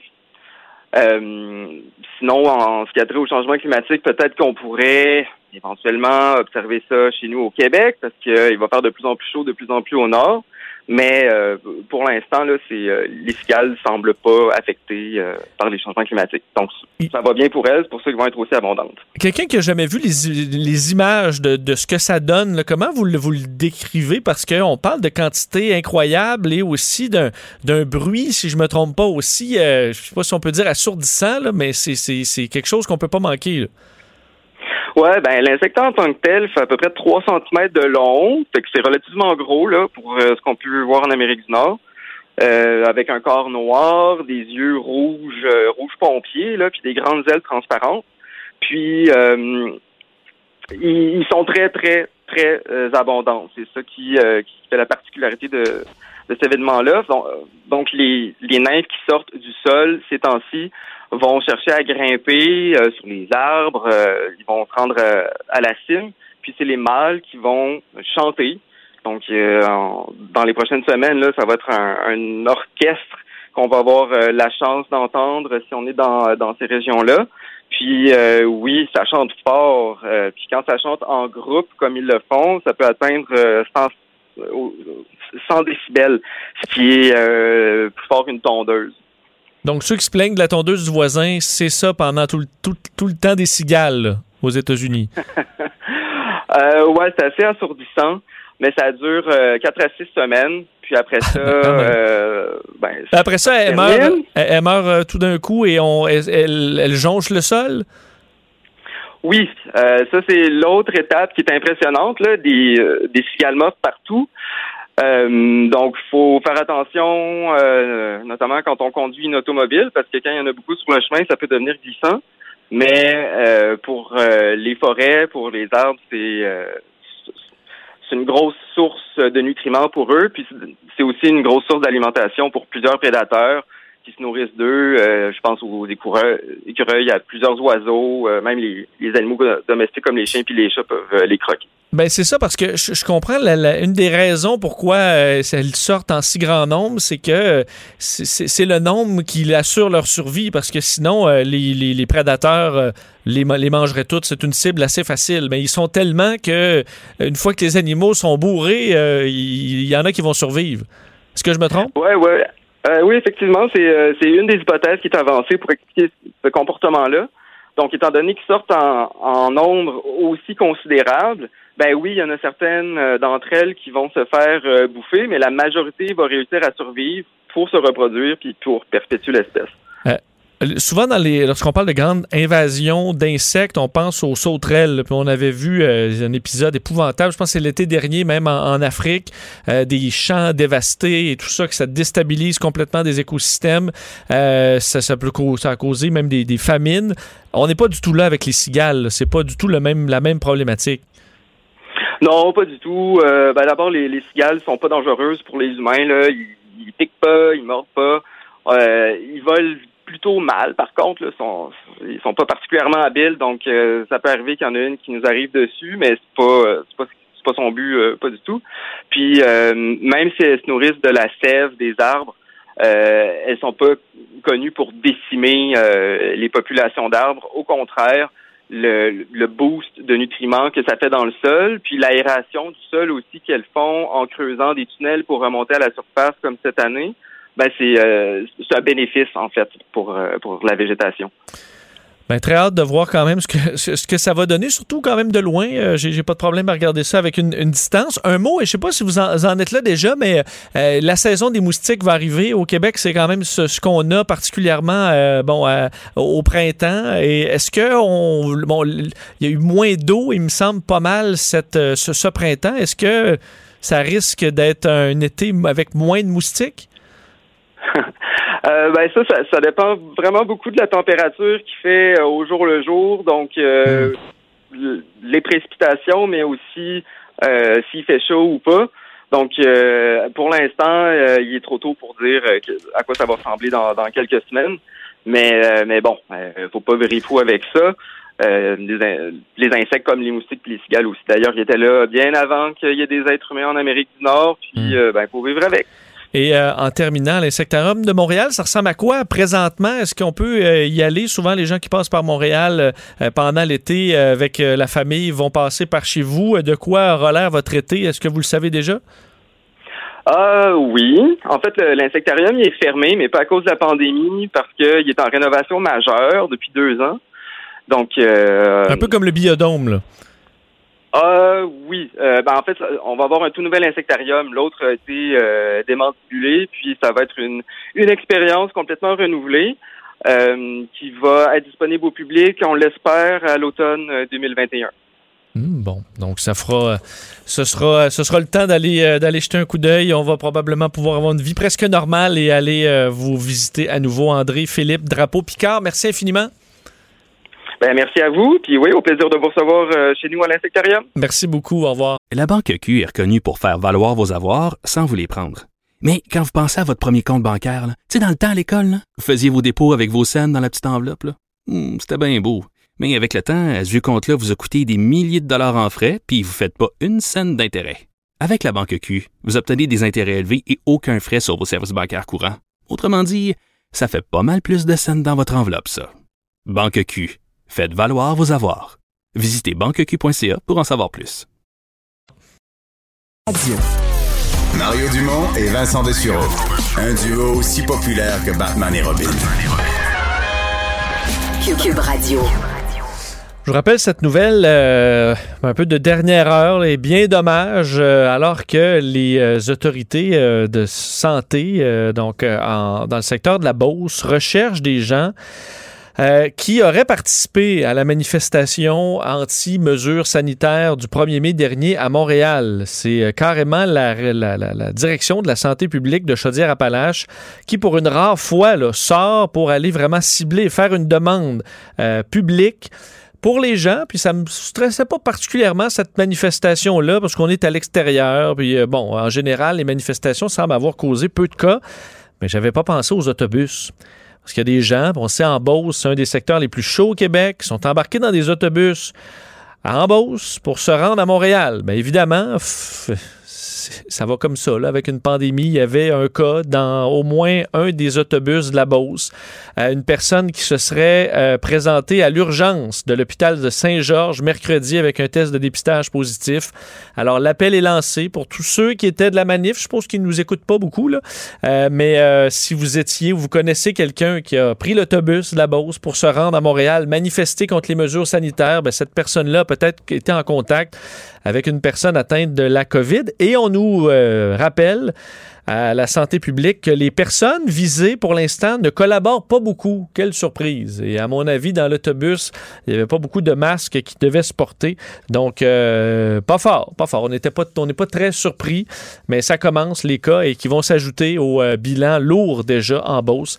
Alors, euh, ben, sachez-le, la santé publique vous cherche, allez vous faire dépister. Au pire, dites-le pas à votre gang que vous êtes allé, mais allez-y, s'il vous plaît, pour la santé des autres. Dans les meilleures nouvelles, euh, ben, on voyait que les Québécois étaient en faveur du vaccin et que cette donnée-là augmente, entre autres dans l'indice de vaccination léger et également léger qui nous arrive aujourd'hui avec un sondage très intéressant sur euh, ben, l'opinion politique des Québécois et leur intention de vote. Évidemment, on est loin à 18 mois des élections, mais euh, on remarque que, la coalition Avenir Québec, malgré la dureté de la pandémie, la fatigue généralisée, s'en tire avec un appui de 46% alors que chez certains vieux partis, c'est beaucoup, beaucoup plus difficile. Pour en parler, il est président de la firme de sondage Léger. On retrouve Jean-Marc Léger en ligne. Monsieur Léger, bonjour. Oui, bonjour. Euh, bon, commençons par le côté politique. C'est, quand même euh, exceptionnel euh, ce, que la CAQ réussit à faire pour l'instant, alors que il y a vraiment une fatigue dans la population, mais il faut croire que la, fatigue ne, se ressent pas dans les, euh, dans les sondages. Oui, contrairement au reste du Canada, vous savez, à partir en Ontario, dans l'Ouest, partout, tous les premiers ministres ont chuté en termes de taux de satisfaction. Ils étaient tous à 80% au début de la crise, sont autour de 30 à 40% dans le reste du Canada, alors qu'au Québec, on est à 69% des gens qui sont satisfaits du gouvernement. Fait que c'est des taux extrêmement élevés. Là. Ici, c'est la même chose sur l'intention de vote, vous venez de le mentionner. La CAQ a caracole en tête, là, avec 46% des intentions de vote. Et le meilleur premier ministre, M. Legault, est loin devant les autres avec 47% Les trois chiffres que je viens de vous mentionner, là, c'est vraiment les trois indicateurs qui permettent de dire que le vote est très, très solide là, pour, euh, pour la CAQ au moment où on se parle. Bien, à la question là, qui ferait le meilleur premier ministre, vous disiez euh, en avance, pas à peu près. François Legault est à 47, mais euh, ensuite, c'est Dominique Anglade à 10, Québec solidaire à 8% Paul Saint-Pierre Plamondon, c'est quoi avec Éric Duhem ça ça va pas. Donc, est-ce qu'il y a un peu d'explication là? C'est que les Québécois ne voient pas une alternative actuellement à François Legault? Bon, on est quand même loin des élections. Il y a des nouveaux chefs au Parti québécois puis au Parti libéral et même au Parti conservateur du Québec. Mais l'utilité de l'opposition est pas très forte pendant une pandémie. Tant que la pandémie dure, là, il y a comme ces gens-là vivent dans l'obscurité le plus totale puis qu'ils réussissent pas à aller chercher ce, ce vote-là qu'ils auraient besoin. Puis pire que ça, Vincent, ils sont divisés en quatre partis. C'est unique, là. Vous avez le Parti libéral, le Parti québécois, le Québec solidaire, le Parti conservateur du Québec. Fait que toute l'opposition est pas derrière. Avant, vous aviez les bleus et les rouges. C'était simple, là. Hmm. C'était serré. Aujourd'hui, là, c'est non seulement la CAQ est en avance, mais le, le, ils, sont en premier, en deuxième, en troisième, parce que les autres sont, à, à, moins de 20% pour le Parti libéral. Euh, ça, c'est en comprenant les anglophones. Parce que chez les Franco, ils sont seulement à 10% le Parti libéral c'est vraiment un, écrasement de, la CAQ sur les autres partis. Dans les autres partis qui ont un peu de ben, qui ont du positif euh, dans, ces résultats, euh, est-ce qu'on peut dire Québec solidaire qui va chercher, entre autres, euh, une tranche quand même intéressante des plus jeunes? Pour les plus vieux, c'est vraiment plus difficile, mais pour les plus jeunes, il y, a quelque chose à bâtir?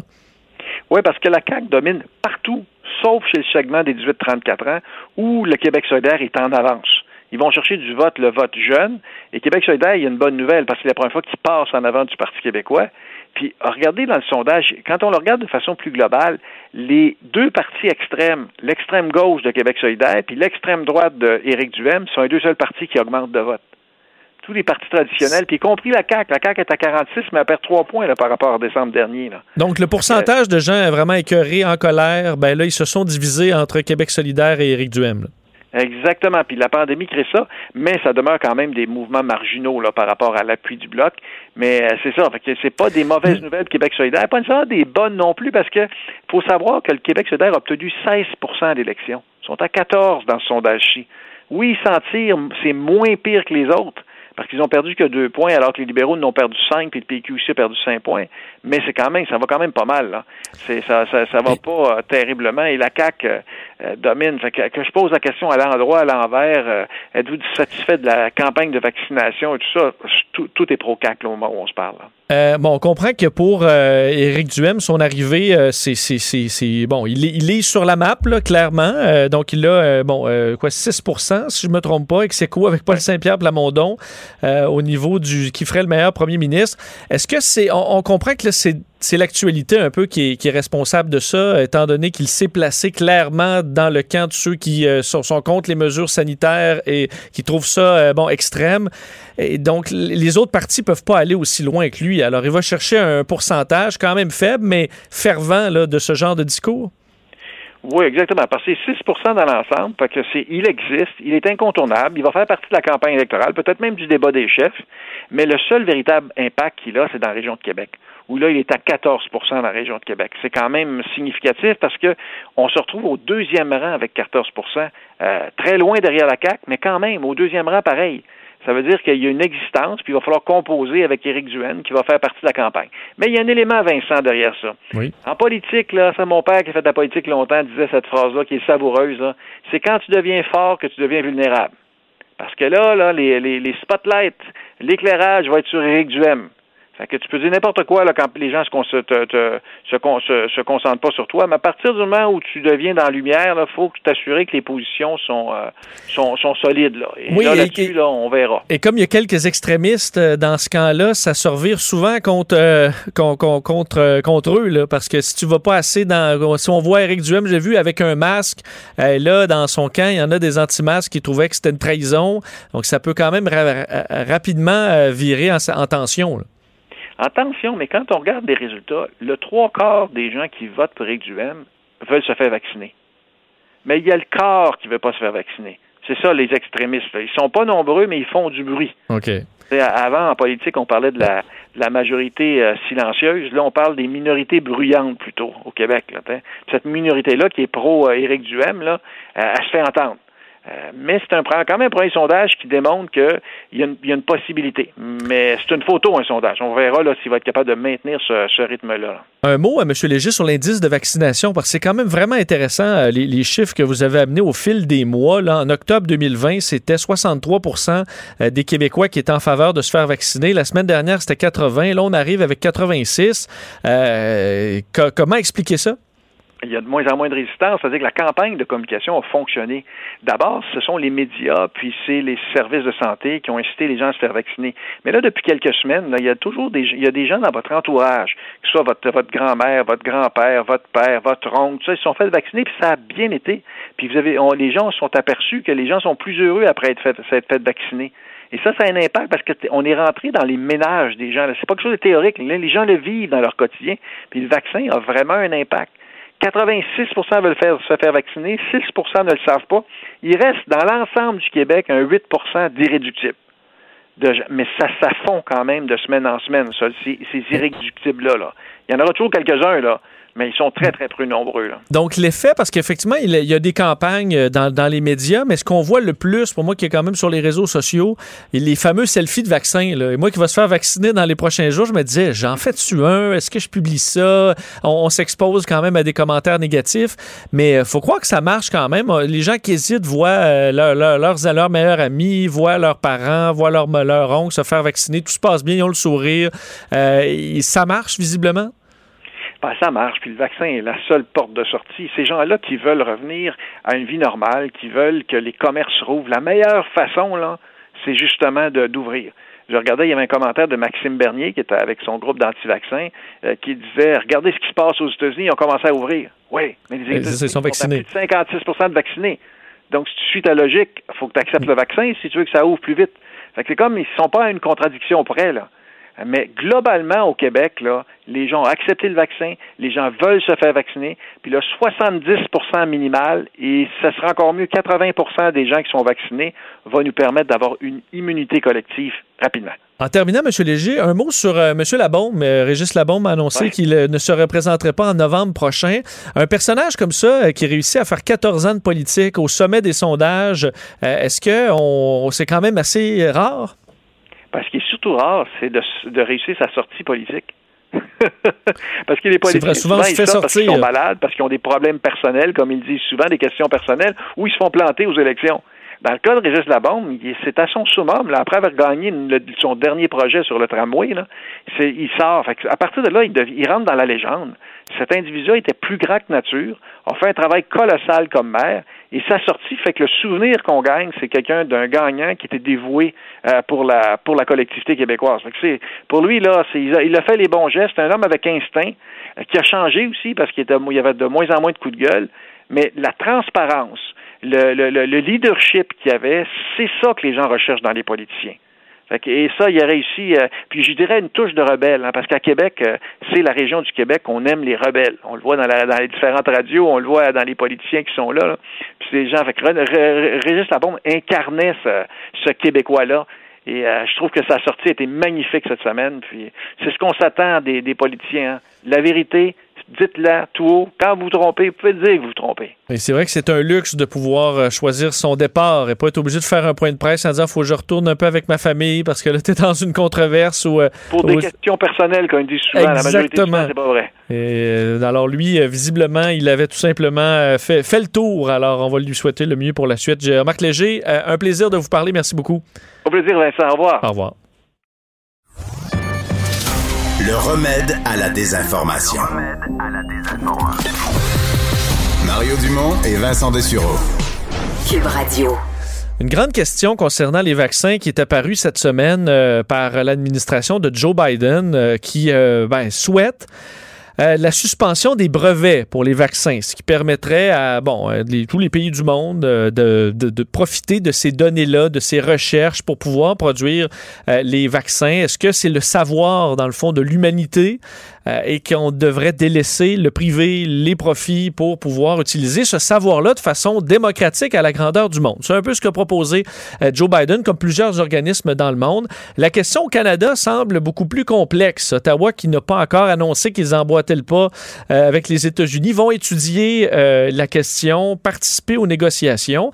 Et ils ont des pressions quand même. Le gouvernement Trudeau, qui donc dit on, on va participer, nous, aux négociations, mais ils ont dû faire face à des votes, des motions présentées entre autres par le Bloc québécois, euh, qui disait, là, et je vous en cite un extrait, que cette Chambre salue et appuie la décision du président des États-Unis d'appuyer la résolution présentée à l'Organisation mondiale du commerce visant à suspendre les brevets des vaccins contre la COVID-19 pour les pays en développement, que cette Chambre demande au gouvernement d'appuyer également cette initiative. Ça a été proposé par le Bloc euh, et ensuite ben, refusé.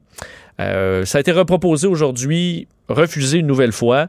Alors, est-ce que ça n'intéresse pas le gouvernement ou on est tout simplement pas rendu là à l'annoncer, cet appui à Joe Biden pour en parler? Il est député de Lac-Saint-Jean et porte-parole du Bloc québécois. Il a déposé cette euh, motion. Euh, Alexis Brunel du CEP est en ligne. Monsieur Brunel du CEP, bonjour.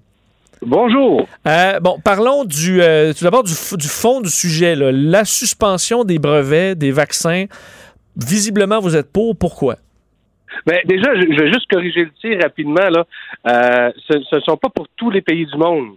Euh, c'est une euh, initiative qui veut en fait que les pays en voie de développement, les, les pays appauvris, euh, eux profitent du fait qu'on on, on fasse la suspension des brevets pour que ça leur coûte moins cher de produire les vaccins.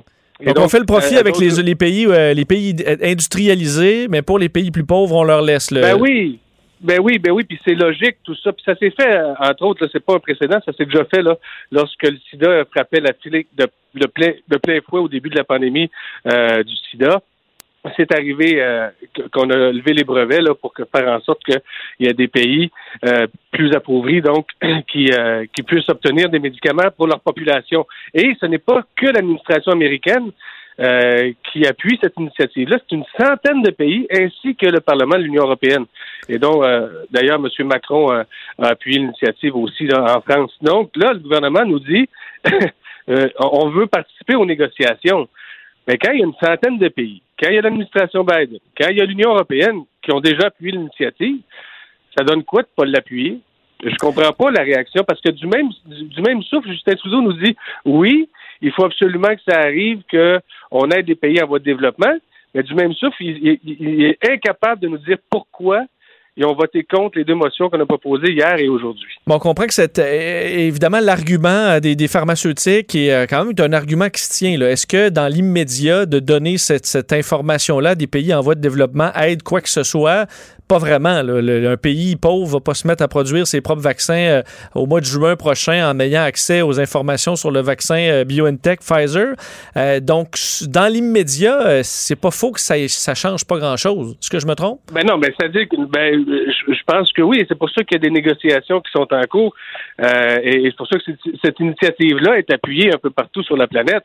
C'est qu'il va y avoir des laboratoires qui vont pouvoir obtenir euh, les informations euh, pour pouvoir produire ce vaccin-là. Et donc, à ce moment-là, ça deviendra un vaccin générique.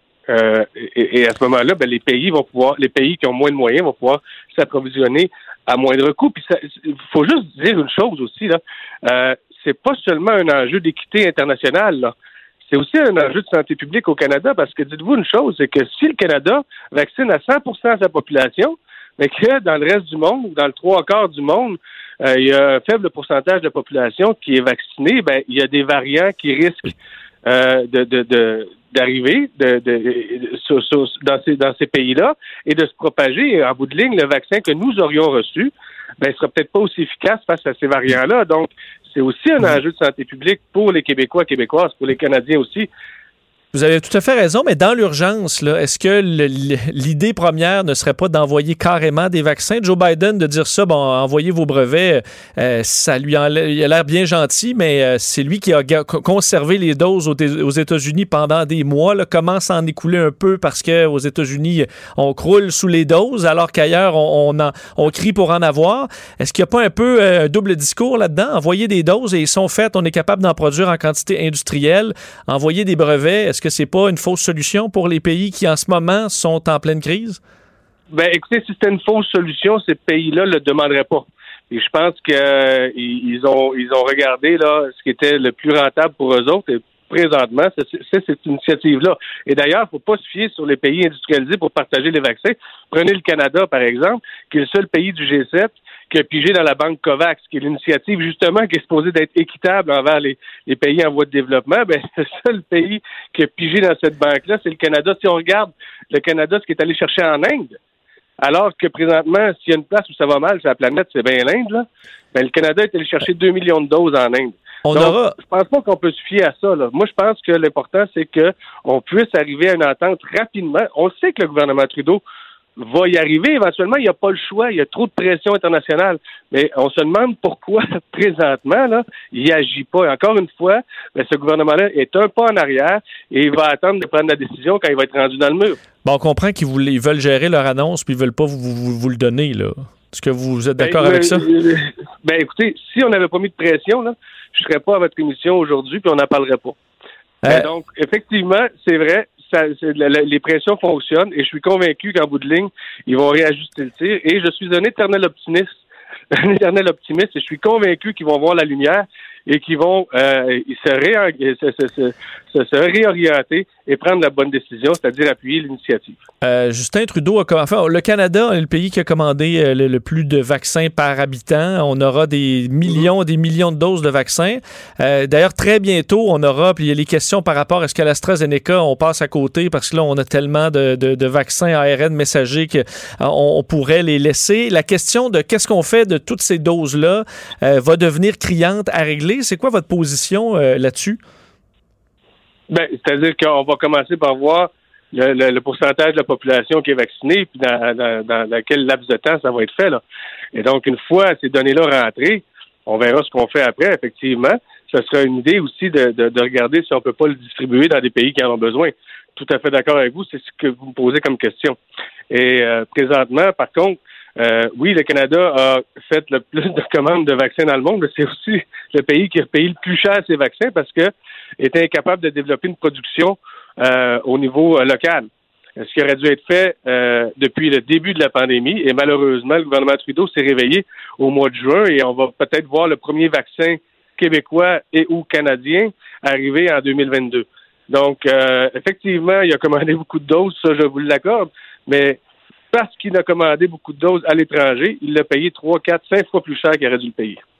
C'est sûr que ça, euh, pour, pour le prix, euh, ça aurait coûté cher au Canada, cette, euh, cette pandémie. Mais on va surveiller le dossier de près parce que la question des vaccins dans les pays en développement, on n'a pas fini d'en parler. Alexis Brunel-Duceppe, merci infiniment. Certainement pas. Merci beaucoup, beaucoup de m'avoir accueilli. Au revoir, député de Lac-Saint-Jean et porte-parole du Bloc québécois. La Banque Q est reconnue pour faire valoir vos avoirs sans vous les prendre. Mais quand vous pensez à votre premier compte bancaire, tu sais, dans le temps à l'école, vous faisiez vos dépôts avec vos scènes dans la petite enveloppe. Hmm, C'était bien beau. Mais avec le temps, ce vieux compte-là vous a coûté des milliers de dollars en frais, puis vous ne faites pas une scène d'intérêt. Avec la Banque Q, vous obtenez des intérêts élevés et aucun frais sur vos services bancaires courants. Autrement dit, ça fait pas mal plus de scènes dans votre enveloppe, ça. Banque Q. Faites valoir vos avoirs. Visitez banqueq.ca pour en savoir plus.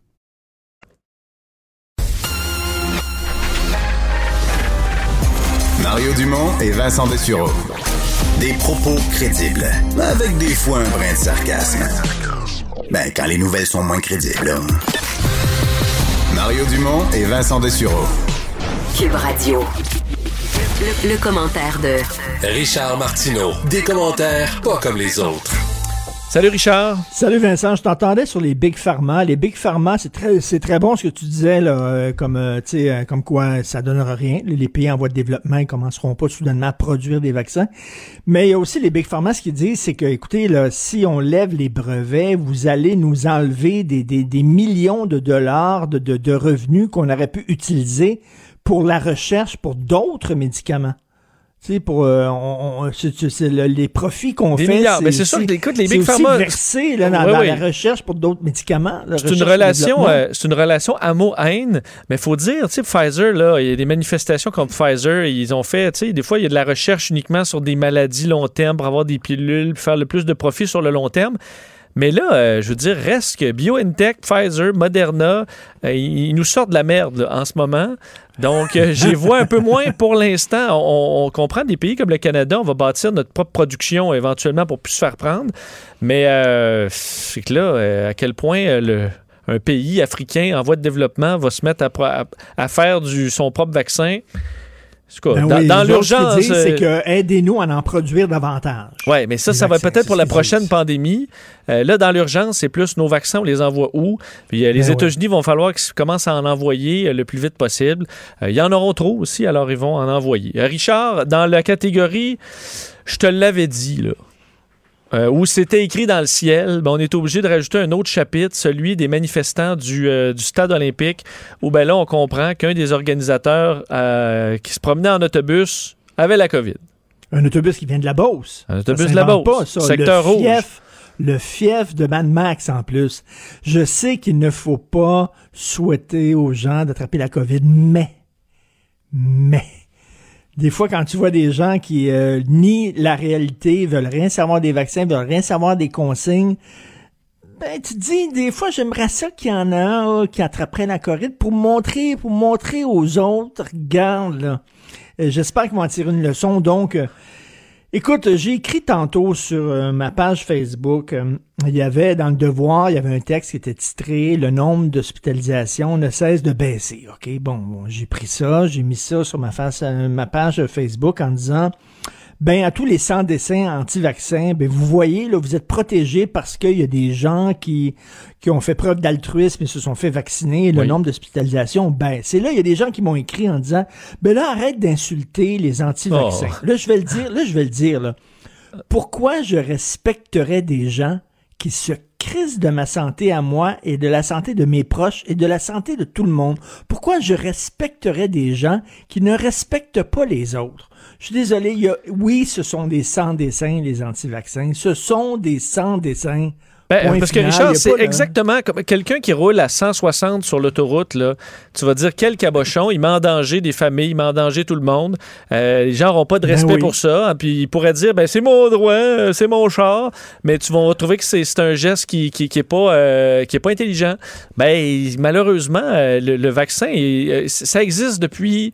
Euh, une éternité, on sait que c'est sécuritaire, on sait qu'il n'y a pas de problème, euh, ça va nous a- permettre de sauver des vies. C'était- Ben, c'est ça, il n'y a pas beaucoup d'excuses. Il y en a pas. Puis tu sais, je parlais à Éric Duhem, le chef du parti euh, conservateur du Québec, qui fait le plein, pas le plein, là, mais il se fait une petite base avec ces gens-là.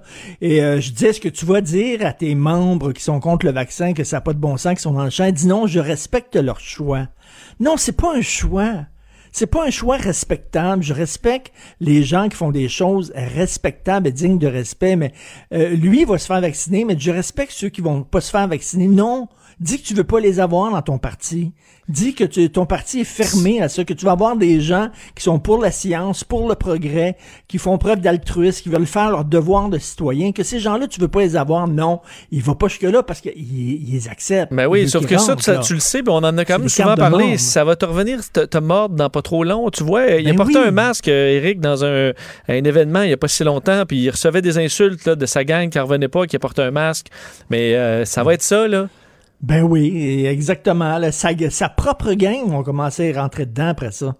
Tu sais, parce que quand il va aller se faire vacciner, je sais pas s'il est allé ou il va y aller. Lui, c'est certain qu'il se mettra pas en selfie, là, parce qu'écoute, il Ben va non, c'est ça. Il sa gang Alors qu'il il devrait aller le se faire faire. vacciner, là. Il va aller se faire Mais vacciner Trump, en, ca- cachette. Trump, là, c'est qu'il veut se faire voir partout, s'est fait vacciner en cachette. Euh, c'est rid- c'est rid- c'est ridicule. Le- tu Comme si fais- avait honte. tu- Si tu te fais vacciner, c'est parce que t'es pro-vaccin, là, ben, assume-le, assume ton Mais tu- geste, mais quand vois, tu moi, veux garder mettons- ta gang d'anti-vaccins, tu le fais en catimini, c'est gênant. Mettons si c'était un vaccin contre, je sais pas, la syphilis. Peut-être oui. que je ferais pas un selfie, tu comprends?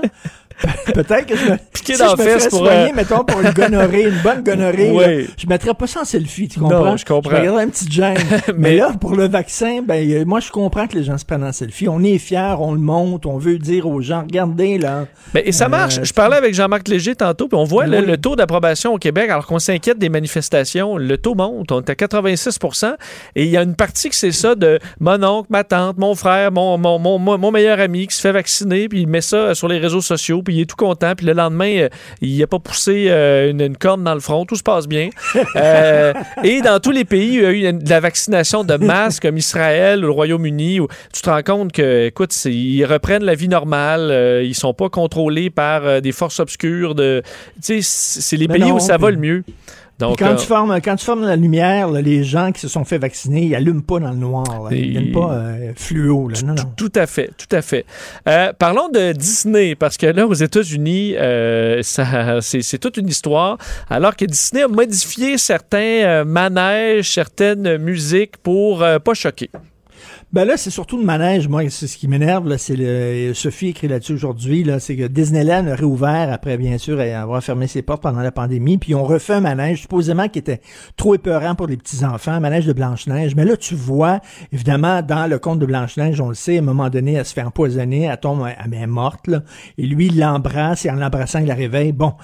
Et là, il y a des journalistes américaines, il y a deux journalistes, je crois que c'est le San Francisco, Francisco euh, Chronicle qui ont dit c'est épouvantable, ça n'a pas de sens euh, parce qu'elle n'a pas donné son consentement. On n'arrête pas de dire aux jeunes enfants, aux jeunes garçons de respecter le consentement, le pas voulu, c'est quasiment une agression sexuelle et tout ça. OK, des, des contes de fées, les contes de les, les- des- les dessins animés classiques de Walt Disney sont basés sur des contes de fées qui durent depuis des centaines d'années, qu'on se raconte de génération en génération.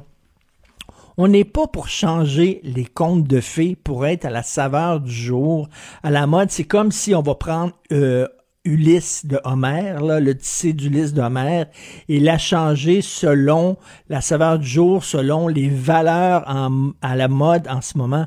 Écoute, je, je, je con- conseille aux gens de lire il y a quelques années, plusieurs années, dans les années 70, je crois, 80, un psychanalyste qui s'appelle Bruno Bettelheim a écrit un livre extraordinaire, Psychanalyse des contes de fées, où il dit que les contes de fées, c'était des contes que les parents racontaient aux enfants pour leur, pour leur apprendre la vie.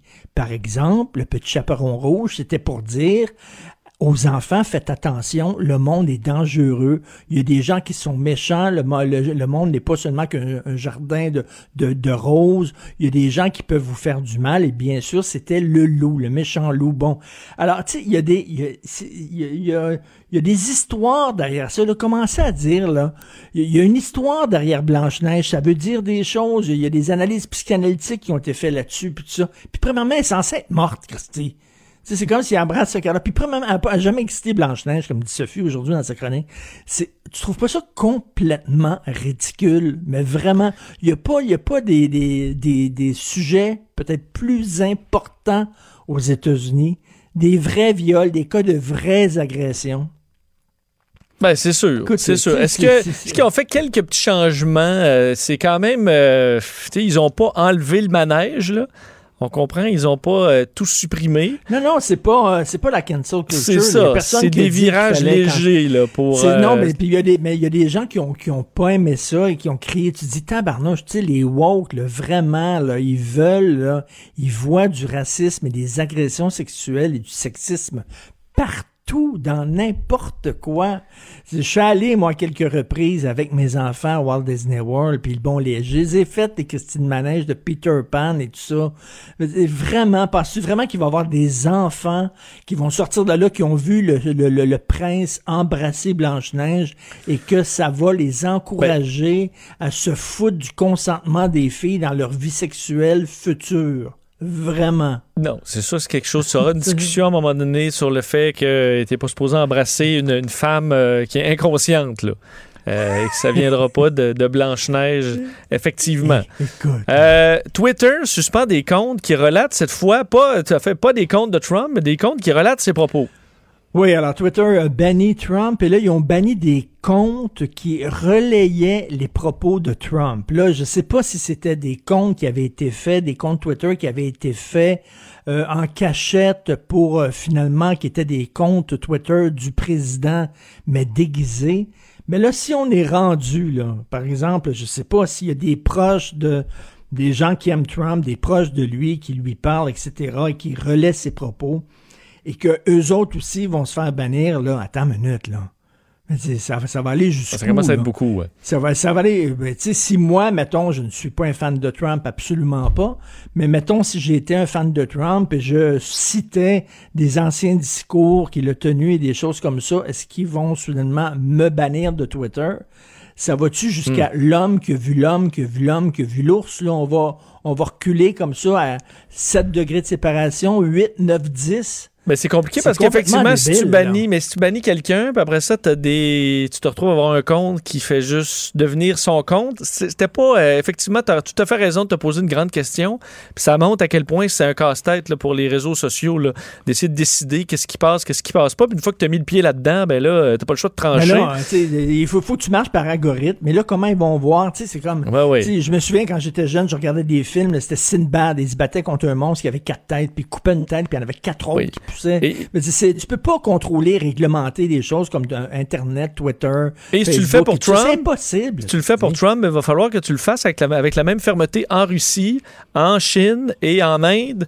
Il va falloir que. Et là, euh, là-bas, des fois, c'est plus, euh, plus difficile. si tu n'es pas d'accord avec certains propos, la meilleure façon, c'est de, c'est de répondre à ces propos-là, d'amener d'autres arguments et pas essayer de faire fermer la gueule des gens avec qui tu Ouais. n'es pas d'accord. Les arguments avec Trump, des fois, ça marchait pas, par contre. euh, Oui, mais tu sais, les imbéciles ont le droit aussi de se prononcer. C'est ça aussi la liberté d'expression. C'est que même les caves ont le droit de se prononcer. Si c'était rien que les gens intelligents, ben, on n'aura pas besoin de loi pour protéger la liberté d'expression. On a besoin de loi pour protéger la liberté d'expression, pour protéger des expressions, des, des déclarations, des livres et tout ça, qui vont peut-être euh, à contre-courant, qui peuvent choquer. Richard, bon gin tonic bien mérité. Salut. À lundi. Merci, bye. La Banque Q est reconnue pour faire valoir vos avoirs sans vous les prendre.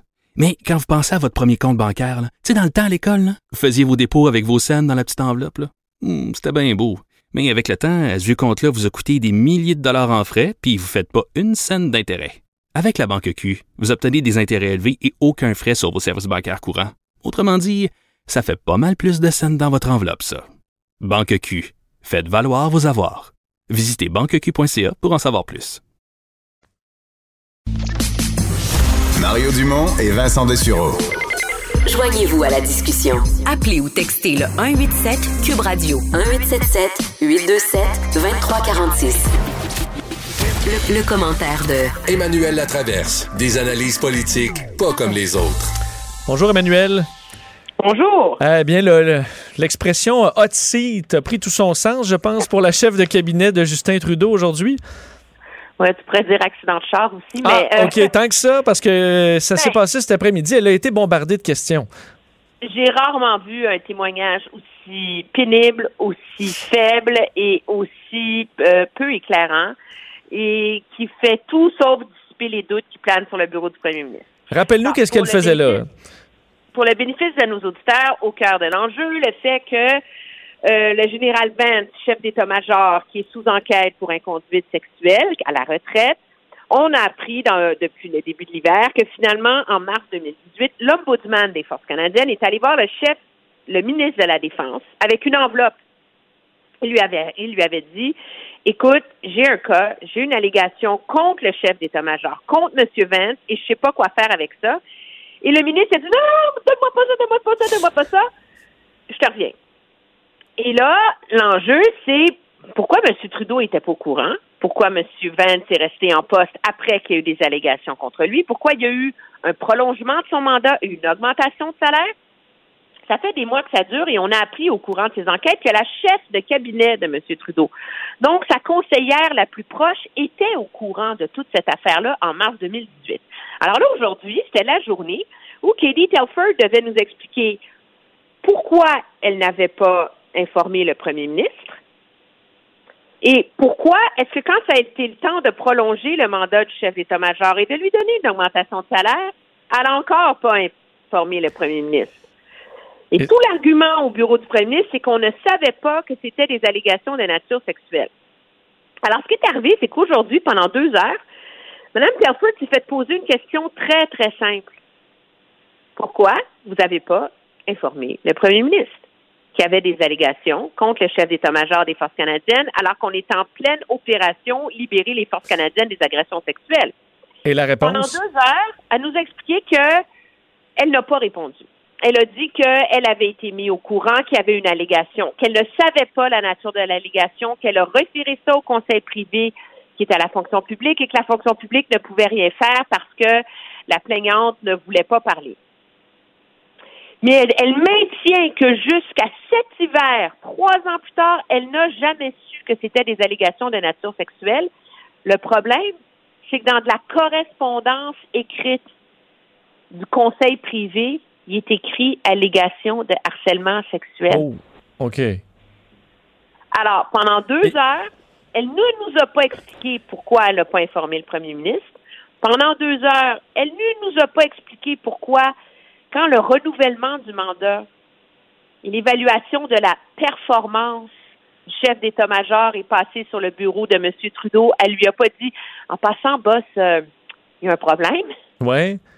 Non, non, non. Mais même, non, même parce qu'elle elle, dit qu'elle a traité comme si c'était une plainte grave, mais sans savoir ce que c'était de nature sexuelle, mais une plainte grave, ça doit quand même être traité euh, nature sexuelle ou pas, là, dans la mesure où ça sonne quand même quelques alarmes. là. On s'entend, là. Si l'ombudsman se pointe au bureau du ministre et dit, hey, j'ai un sacré problème, j'ai une plainte, je sais pas quoi faire avec ça. C'est pas dans mes canaux. Qu'est-ce que je fais? C'est pas, euh, c'est pas une pécadille. Hein? Mais non, mais Mme Telford, par ailleurs, nous a répété ad nauseam qu'elle est féministe, que ça lui tient à cœur, que c'est compliqué, qu'il faut en faire plus pour les femmes des forces armées, mais on reste avec le fait qu'il y a deux options. Soit M. Trudeau ment, et elle le lui a dit, ou elle ne le lui a pas dit, dans les faits. Et si elle ne le lui a pas dit, je ne peux pas comprendre qu'elle soit encore chef de Ben, cabinet. c'est un peu ça, parce que là, soit elle prend une chaleur incroyable si elle l'avait dit à M. Trudeau, et là, elle est obligée de, y aller avec ce mensonge-là. Ou effectivement, renouvelé le mandat du général Vance en chassant qu'il y avait des, allégations d'agression sexuelle, de harcèlement sexuel contre lui. Ben là, on passe à une, à un- dans une autre stratosphère. Mais comme chef de cabinet, même si elle a agi de bonne foi à l'époque, la réalité, c'est que trois ans plus tard, son comportement jette un doute et prolonge un scandale pour son premier ministre, et l'absence de ses réponses nuit politiquement à son premier ministre. Alors, comment elle peut encore rester en poste?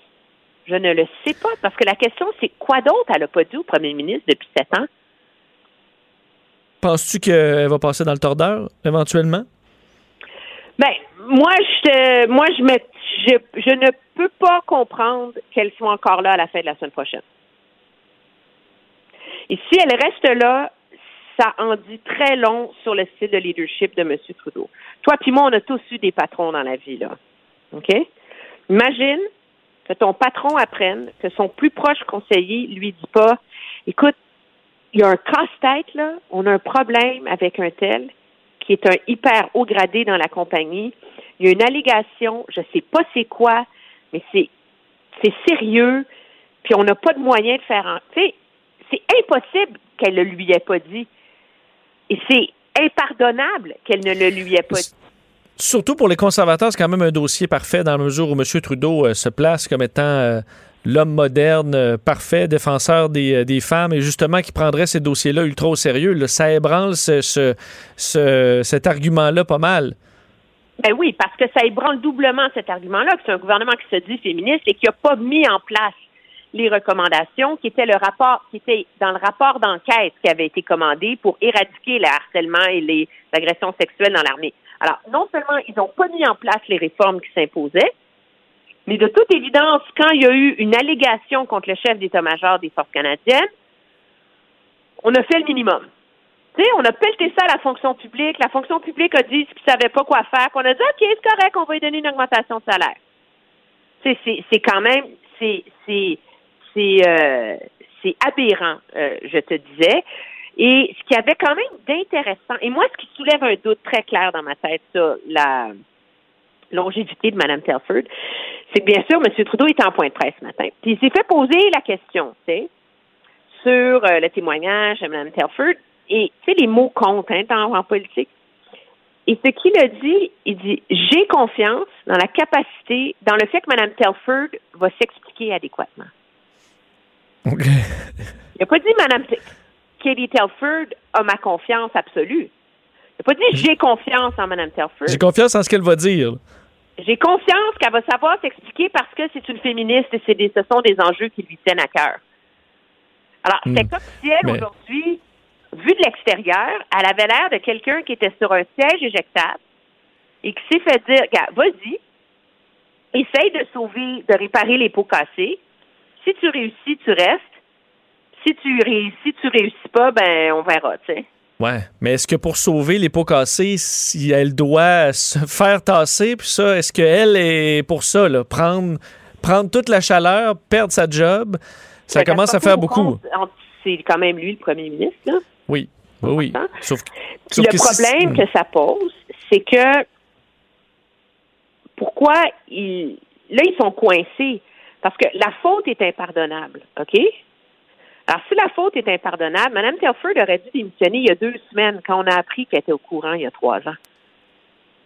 Tu sais, si t'es pour Ouais. prendre le coup pour ton patron, puis assumer une erreur grave que tu as commis, ben tu le prends tout de suite. Là, ça fait deux semaines qu'il se dépatouille là-dedans et que M. Trudeau est forcé de la défendre et que les libéraux forcent un vote pour empêcher que la Chambre demande sa démission.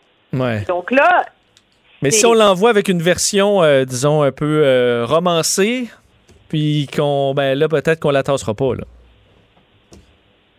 ben là, en tout cas, j'ai hâte de Bon. voir, mais il y a une chose de sûre, là, c'est que plutôt que de calmer la tempête, son témoignage l'a empiré. Parce que l'opposition a été très efficace. Les conservateurs n'ont essentiellement posé qu'une seule question pendant deux heures.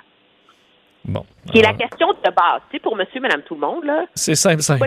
L'avez-vous dit et sinon pourquoi? Euh, ben on va en reparler assurément la semaine prochaine, euh, Emmanuel. Merci infiniment. Bon week-end. Ça me fait plaisir. Au revoir. Salut. Pour une écoute en tout temps, ce commentaire d'Emmanuel Latraverse est maintenant disponible dans la section balado de l'application ou du site cube.radio. Cube Radio. Tout comme sa série podcast, Emmanuel présente un balado qui vous fera découvrir qui sont les hommes et les femmes derrière nos politiciens. Le hockey a tellement évolué, les jeunes maintenant, ils ont des skills comme ça se peut pas. Puis ces kids-là, ils rêvent à... Jean-François Barry. Un animateur pas comme les autres. Il avait prédit une défaite euh, du Canadien et ça s'est produit euh, finalement. Bonjour Jean-François. Ouais, je l'ai finalement eu une. Ben oui, et, euh, tout- et on va dire toute une en plus. Ouais, ben c'est plus la façon qui dérange que la défaite, mais j'aime ça être posé dans, dans mes commentaires, à essayer d'enlever le, le partisan Ouais, en moi. vas-y. Des fois, à, Mo- à Montréal, on est un peu émotif, puis je vais te ramener à l'épisode de la COVID du Canadien. Tu te souviens, donc, le Canadien qui a été une semaine. Le Canadien était déjà dans les équipes qui avaient joué le moins de matchs au moment où la COVID est arrivée, parce qu'on avait déjà eu, nous autres, l'espèce de semaine de vacances qui avait laissé là au cas qu'il y ait des épisodes de COVID. Malheureusement, elle venait de passer. Donc, le calendrier, un- Canadien avait un calendrier chargé. Et là, on a été une semaine sans jouer, donc quatre parties à replacer dans le calendrier, quatre ou cinq. Et je me souviens très bien que les experts et nous, euh, au micro de Cube, on en avait parlé. On a dit, là c'est bien beau, le Canadien avait gagné ses deux premiers matchs au retour. Puis même chez Weber l'avait dit dans le vestiaire, attendez de nous voir tantôt. On avait dit quoi? On avait dit trop de matchs. C'est pratiquement impossible. La Ligue nationale a exagéré. Ce qui va arriver, c'est que les gars vont être fatigués et il risque d'y avoir des blessures parce qu'à un moment donné, à surtaxer les joueurs, c'est ce qui arrive et ils n'auront pas la chance de pratiquer pour mettre un système en place. Ça, c'était quand on était euh, raisonnable et réfléchi qu'on a dit ça comme ça. Mais là, là aujourd'hui, il faut se rappeler ça. Parce que ce qui est en train d'arriver, c'est exactement ce que tout le monde avait prédit. Et c'est ce qui arrive à toutes les équipes qui ont traversé un épisode de, COVID. Le Canadien est l'équipe dans la Ligue qui a joué le plus de matchs dans les 38 derniers jours, 22 en plus de se promener dans l'Ouest, puis de voyager, puis tout ça. Fait que ce qui est en train d'arriver, c'est ça. Le Canadien est fatigué. En plus de ça, le Canadien a un paquet de blessés, des blessures qui seraient peut-être arrivées quand même, mais peut-être des blessures aussi qui sont arrivées par surtaxage. Et c'est ce que ça donne. On a une équipe vraiment amoindrie qui s'est battue pour une place en série. Elle est pratiquement confirmée. Puis là, on dirait là, que la pression a tombé comme n'importe qui quand on tombe en vacances et on n'est plus capable de remettre le moteur en marche. Mais là, le problème, c'est que ben, c'est très bon, mais là, c'est euh, le problème, c'est qu'il reste des matchs. Il va falloir le, remettre en marche, ce moteur-là. Mais moi, je doute qu'on va réussir à le faire d'ici la fin de la saison régulière, en toute franchise. Euh, puis je, le dis depuis euh, quelques semaines, tout le monde fait le Canadien, c'est sûr. Attendez, attendez, parce que et on a une grosse fin de saison, puis les, Flames vont jouer contre les Canucks. On vous le rappelle, puis les Canucks ne vont nulle part. Donc attention aux Flames qui pourraient, à la toute fin, pendant que les Canadiens vont avoir fini de jouer, les autres, il va leur rester trois parties. Fait qu'on pourrait être assis chez nous, puis les, les, Flames vont venir nous chercher. Moi, je pense que la planche de salut du Canadien, ça va être le break. Parce que on va, on va terminer de jouer, puis logiquement, il va rester des matchs à la saison. Donc, on va peut-être avoir une semaine avant d'entreprendre les séries. En tout cas, c'est ce que je souhaite aux Canadiens. Mais là, pendant cette semaine-là, on va pouvoir, euh, les petits bobos, le mettre ça de côté, les blessures, la fatigue, se coucher, se reposer, se changer la tête du hockey et retourner pratiquer. Parce que c'est important de pratiquer dans la Ligue nationale de hockey. Fait que moi, je pense que la planche du salut du Canadien, elle est là. En attendant, le Canadien a besoin d'un point, Vincent. Juste un un point contre les Leafs ou dans les deux matchs contre les Oilers et le Canadien s'assure d'une place en série. Devrait être possible quand même, là, une petite nulle, ben pas nulle, mais euh, défaite en prolongation, on est correct. Oui, oui, mais les Maple Leafs sont partis. Là. Quoique les autres, ils vont peut-être commencer à ménager leurs joueurs en prévision des séries. En tout cas, ça va être à suivre. Même chose pour les Oilers, parce que tout le monde est assuré de faire des séries. Donc, euh, ça va être à suivre en fin de semaine. En tout cas, match du Canadien demain contre les Maple Leafs, encore une fois. Match revanche, avec sûrement Jake Allen devant le filet cette fois-là. Et euh, ce qui va être à surveiller aussi du côté de la Ligue nationale de hockey, c'est Ottawa contre Winnipeg samedi. Euh, parce que c'est des équipes de la, division du Nord. Euh, Vancouver, bien sûr, contre Edmonton. On va surveiller ça. Et il y a Calgary aussi qui va jouer contre Ottawa dimanche soir. Donc, toutes des équipes là, qui pourraient avoir une influence sur la destinée du Canadien. Et peut-être qu'on se reparlerait lundi avec une assurance de faire les séries. On va le souhaiter. parlons de Tom Wilson, un des, des sujets les plus important de la semaine. Il a euh, contacté Panarin, de ce qu'on a su aujourd'hui. Ouais. Il l'a contacté pour euh, s'inquiéter de sa situation, pour voir s'il allait bien, pour s'expliquer. Moi, honnêtement, je trouve ça encore plus pourri. Puis je trouve que ça démontre encore plus qu'il n'est pas capable de se contrôler parce qu'après, il est repentant, mais sur la, sur la c'est pas la première fois qu'il fait ce genre de geste-là. Fait que. Ah ouais, d'appeler après, demander des nouvelles, c'est pire? Oh. Ben, c'est Parce que c'est pas sincère? Ben, c'était la chose à faire, puis sûrement qu'on lui a conseillé de le faire. Ben, en fait, la chose à faire, c'est de pas le dire en conférence de presse. Là, il l'a dit en conférence de presse, inquiétez-vous ah. pas, là, je l'ai appelé, voir s'il était correct. Ben oui, c'est ça, tu lui sacs une volée, puis après ça, tu l'appelles, voir s'il est correct. Puis tu sais, à la limite, là, quand il l'a renversé le premier coup, tu fais bon. Lui, il sait pas qui, qui saute sur le dos, là, Wilson, puis il sait pas que c'est Panarin puis qu'il est plus petit. Là. Mais une fois qu'il l'a sacré à terre, là, puis qu'il le reprend, puis qu'il le repitch, puis qu'il le reprend, puis qu'il le repitch, là, il sait, là. là il sait c'est qui aujourd'hui. C'est un joueur vedette de la Ligue nationale de hockey. Puis on a besoin de gars comme ça dans la ligue. Hey, arrête, là, arrête. Fait que moi, euh, c'est ça. J'ai trouvé ça très, très déplacé de sa part. Si tu veux quelque chose, je le déteste encore plus. Et euh, soit dit en passant, le match euh, de mercredi entre les Rangers et les Capitals, ça a été le match avec les meilleurs codes d'écoute aux États-Unis ah, de toute la saison. Ça, ça ben, fait mal, hein? C'est sûr que honnêtement, je regarde juste les matchs du Canadien, puis j'ai regardé celui-là en ben grande partie. Là. Mais ben euh, encore là, sur les annonceurs, sur la crédibilité de la Ligue, est-ce que pour des codes d'écoute un soir, tu, tu y perds pas plus au change? C'est là que je me pose plus de questions. Ben, euh, j'espère, en tout cas. J'espère qu'on n'est pas les seuls à penser comme ça. CF Montréal, euh, donc un match à surveiller? Ben oui, le CF Montréal, puis on le sait à Montréal, le Canadien prend beaucoup d'espace médiatique, mais le CF Montréal qui a un très très bon début de saison. Là, ils ont quelques joueurs blessés en fin de semaine. On a hâte de voir ce que ça va donner contre euh, des rivaux parce qu'il y a une petite euh, rivalité naturelle avec les Whitecaps de Vancouver. Donc euh, le CF Montréal qui est 1, 0 et 2, les Whitecaps 1, 1 et 1. Le match est à 15h demain. On va viser le, le CF Montréal est en quatrième position. On va souhaiter qu'il demeure parfait jusqu'à maintenant cette saison. Et un quart de finale dans la LHJMQ cet après-midi? Oui, c'est commencé dans la LHJMQ. Euh, il y a une équipe qui a causé la surprise en première ronde des séries, c'est Rimouski, que personne ne voyait pas en deuxième ronde. Et il affronte Val d'Or, qui est la puissance de la Ligue. Et ça s'est confirmé aujourd'hui. 6-2 victoire de Val d'Or sur Rimouski. 43-15 les lancés en faveur de Val d'Or.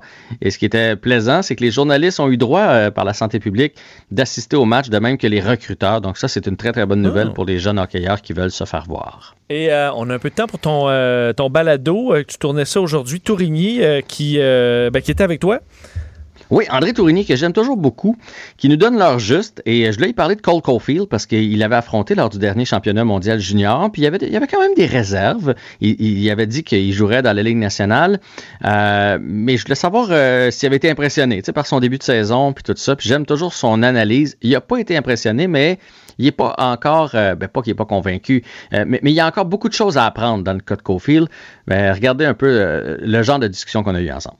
Non, je suis pas surpris parce que la façon qu'il a marqué ses buts, c'est ce que je pense de Cole, Caulfield. Dans le sens que présentement, ce que je pense de Cole Caulfield, c'est que c'est un spécialiste. C'est un spécialiste du power play, c'est un spécialiste à 4 contre 4 ou à 3 contre 3, ou c'est un gars qui va marquer sur, des surnombres ou des, des choses comme ça. Euh, ce qui va m'impressionner, c'est quand Cole Caulfield, puis ça, ça va arriver, c'est quand Cole Caulfield va être capable de jouer dans le trafic, quand il va être capable de, marquer quand il n'y a pas d'espace, de marquer quand il, euh, sur un rebound devant le filet, de marquer quand il se fait bousculer. Ouais. Mais ben oui, ben c'est vrai que c'est ça Cole Caulfield. Pour l'instant, c'est vraiment c'est un sniper, comme on dit, mais il reste beaucoup de choses à apprendre. Mais il, marque, il marque quand même. Là. Ah, il marque, c'est ça. Puis il dit que d'ailleurs, il devrait être à Montréal pour y rester. Moi, je pense qu'il y a toujours sa place sur l'avantage numérique. Là, avec l'alignement du Canadien, on n'en a pas des comme ça. Puis maintenant qu'on l'a monté, ben, euh, qu'on vive avec. Et euh, on a eu une chouette discussion aussi sur l'apprentissage. On parlait entre autres de Kotkaniemi. Vous pourrez aller entendre ça. il dit oui, les gars comme Kotkaniemi puis plusieurs joueurs dans la Ligue américaine sont prêts physiquement à jouer dans la Ligue nationale, mais c'est dans la tête. C'est là qu'on veut qu'ils progressent. Quand ils sont dans la ligne américaine, leur première léthargie, la première fois que le coach les laisse sur le banc, la première fois qu'ils sont moins trois parce que parce qu'ils ont été sur la glace sur trois hmm. buts de l'autre équipe. Comment ils vont gérer ça? Comment ils vont passer par-dessus ça? Puis il dit, quand tu, à Montréal, c'est plus difficile. Quand tu, tu sais, Ryan Paling, cette année, il a eu un début de saison plus lent, puis ça a bien fini. S'il avait fait ça à Montréal, ça aurait été beaucoup plus difficile pour lui. Fait que c'est une chouette discussion. Je vous dis, allez entendre la balado. Et j'ai aussi parlé avec Enrico Ciccone, à propos euh, de Tom Wilson, tu sais, Enrico, il a été suspendu par la Ligue. Il en a fait des affaires pendant qu'il jouait. C'en était un bagarreur. Et il me racontait que souvent, quand il arrivait au banc des punitions, au point où les fils se touchent, que son coéquipier faisait Ça va-tu Parce que là, tes yeux, comme, t'es pas là. là. Tes yeux fous. Je me pas de ce qui venait. Ouais, puis il, raconte que, parce que moi, j'ai posé la question sur Tom Wilson est-ce que tu penses qu'il devrait consulter? C'est un, un problème de, rage au volant, là, c'est un problème d'impulsivité. Et il me racontait que lui, on l'a envoyé consulter pour, euh, ah, pour régler ça. Et qu'il dit Tom Wilson, ouais, c'est Bob Gainey qui avait donné ce conseil-là pour, euh, pour sa vie en, général, mais entre autres sur la, glace, pour qu'il apprenne à se contrôler. Et il disait, euh, je suis certain que Tom Wilson, même s'il a fait le singe, puis que, tu sais, blablabla, bla, bla, bla, quand il est arrivé chez eux, puis qu'il a regardé les nouvelles du sport, là, puis qu'il s'est vu faire. Il est pas fier. Il était pas fier. Il dit, moi, là, j'étais pas fier. Là, quand je me voyais, je faisais, mais Enrico, ça n'a pas de bon sens ce que tu as fait. Là, je le savais que ça n'avait pas de bon ah. sens. Fait que ça aussi, vous allez voir, c'est une très, très bonne entrevue. Et juste pour toi, euh, j'ai aussi reçu Patrick Campo, puisque c'est l'ouverture ah, de la pêche, en fin de semaine. Fait qu'il donne plein de beaux conseils pour les pêcheurs. J'ai, tu vois, j'ai des amis qui pêchaient aujourd'hui, qui m'ont envoyé des photos de poissons puis de, de dorés, euh, gros de même. Je suis bien excité. Avantage numérique, donc on manque pas ça. Jean-François, bon week-end. À lundi. À lundi. Salut. Pour une écoute en tout temps, ce commentaire de Jean-François Barry est maintenant disponible dans la section balado de l'application et du site cube.radio. Tout comme sa série balado, Avantage numérique. Un magazine sportif qui aligne entrevues avec tous les acteurs du monde du sport. Cube Radio. La Banque Q est reconnue pour faire valoir vos avoirs sans vous les prendre. Mais quand vous pensez à votre premier compte bancaire, tu sais, dans le temps à l'école, vous faisiez vos dépôts avec vos scènes dans la petite enveloppe. Hmm, c'était bien beau. Mais avec le temps, ce vieux compte-là vous a coûté des milliers de dollars en frais, puis vous ne faites pas une scène d'intérêt. Avec la banque Q, vous obtenez des intérêts élevés et aucun frais sur vos services bancaires courants. Autrement dit, ça fait pas mal plus de scènes dans votre enveloppe, ça. Banque Q, faites valoir vos avoirs. Visitez banqueq.ca pour en savoir plus. Le remède à la désinformation. Mario Dumont et Vincent Dessureau. Cube Radio. Ben, c'est déjà pratiquement la fin. euh, et euh, Carl, on, on rappelle quand même cet avis euh, de la direction de la santé publique en Chaudière-Appalaches qui, euh, qui est d'importance. Appel au dépistage des personnes qui se sont rendues à la manifestation au Stade olympique la semaine dernière. Deux autobus qui sont partis de la Beauce et notre collègue Jean-François Racine du Journal de Québec a pu confirmer que l'un des organisateurs est à l'hôpital après avoir contracté la COVID-19. Donc, un de ceux qui organisait ça, euh, il s'est ramassé à l'hôpital. Voilà.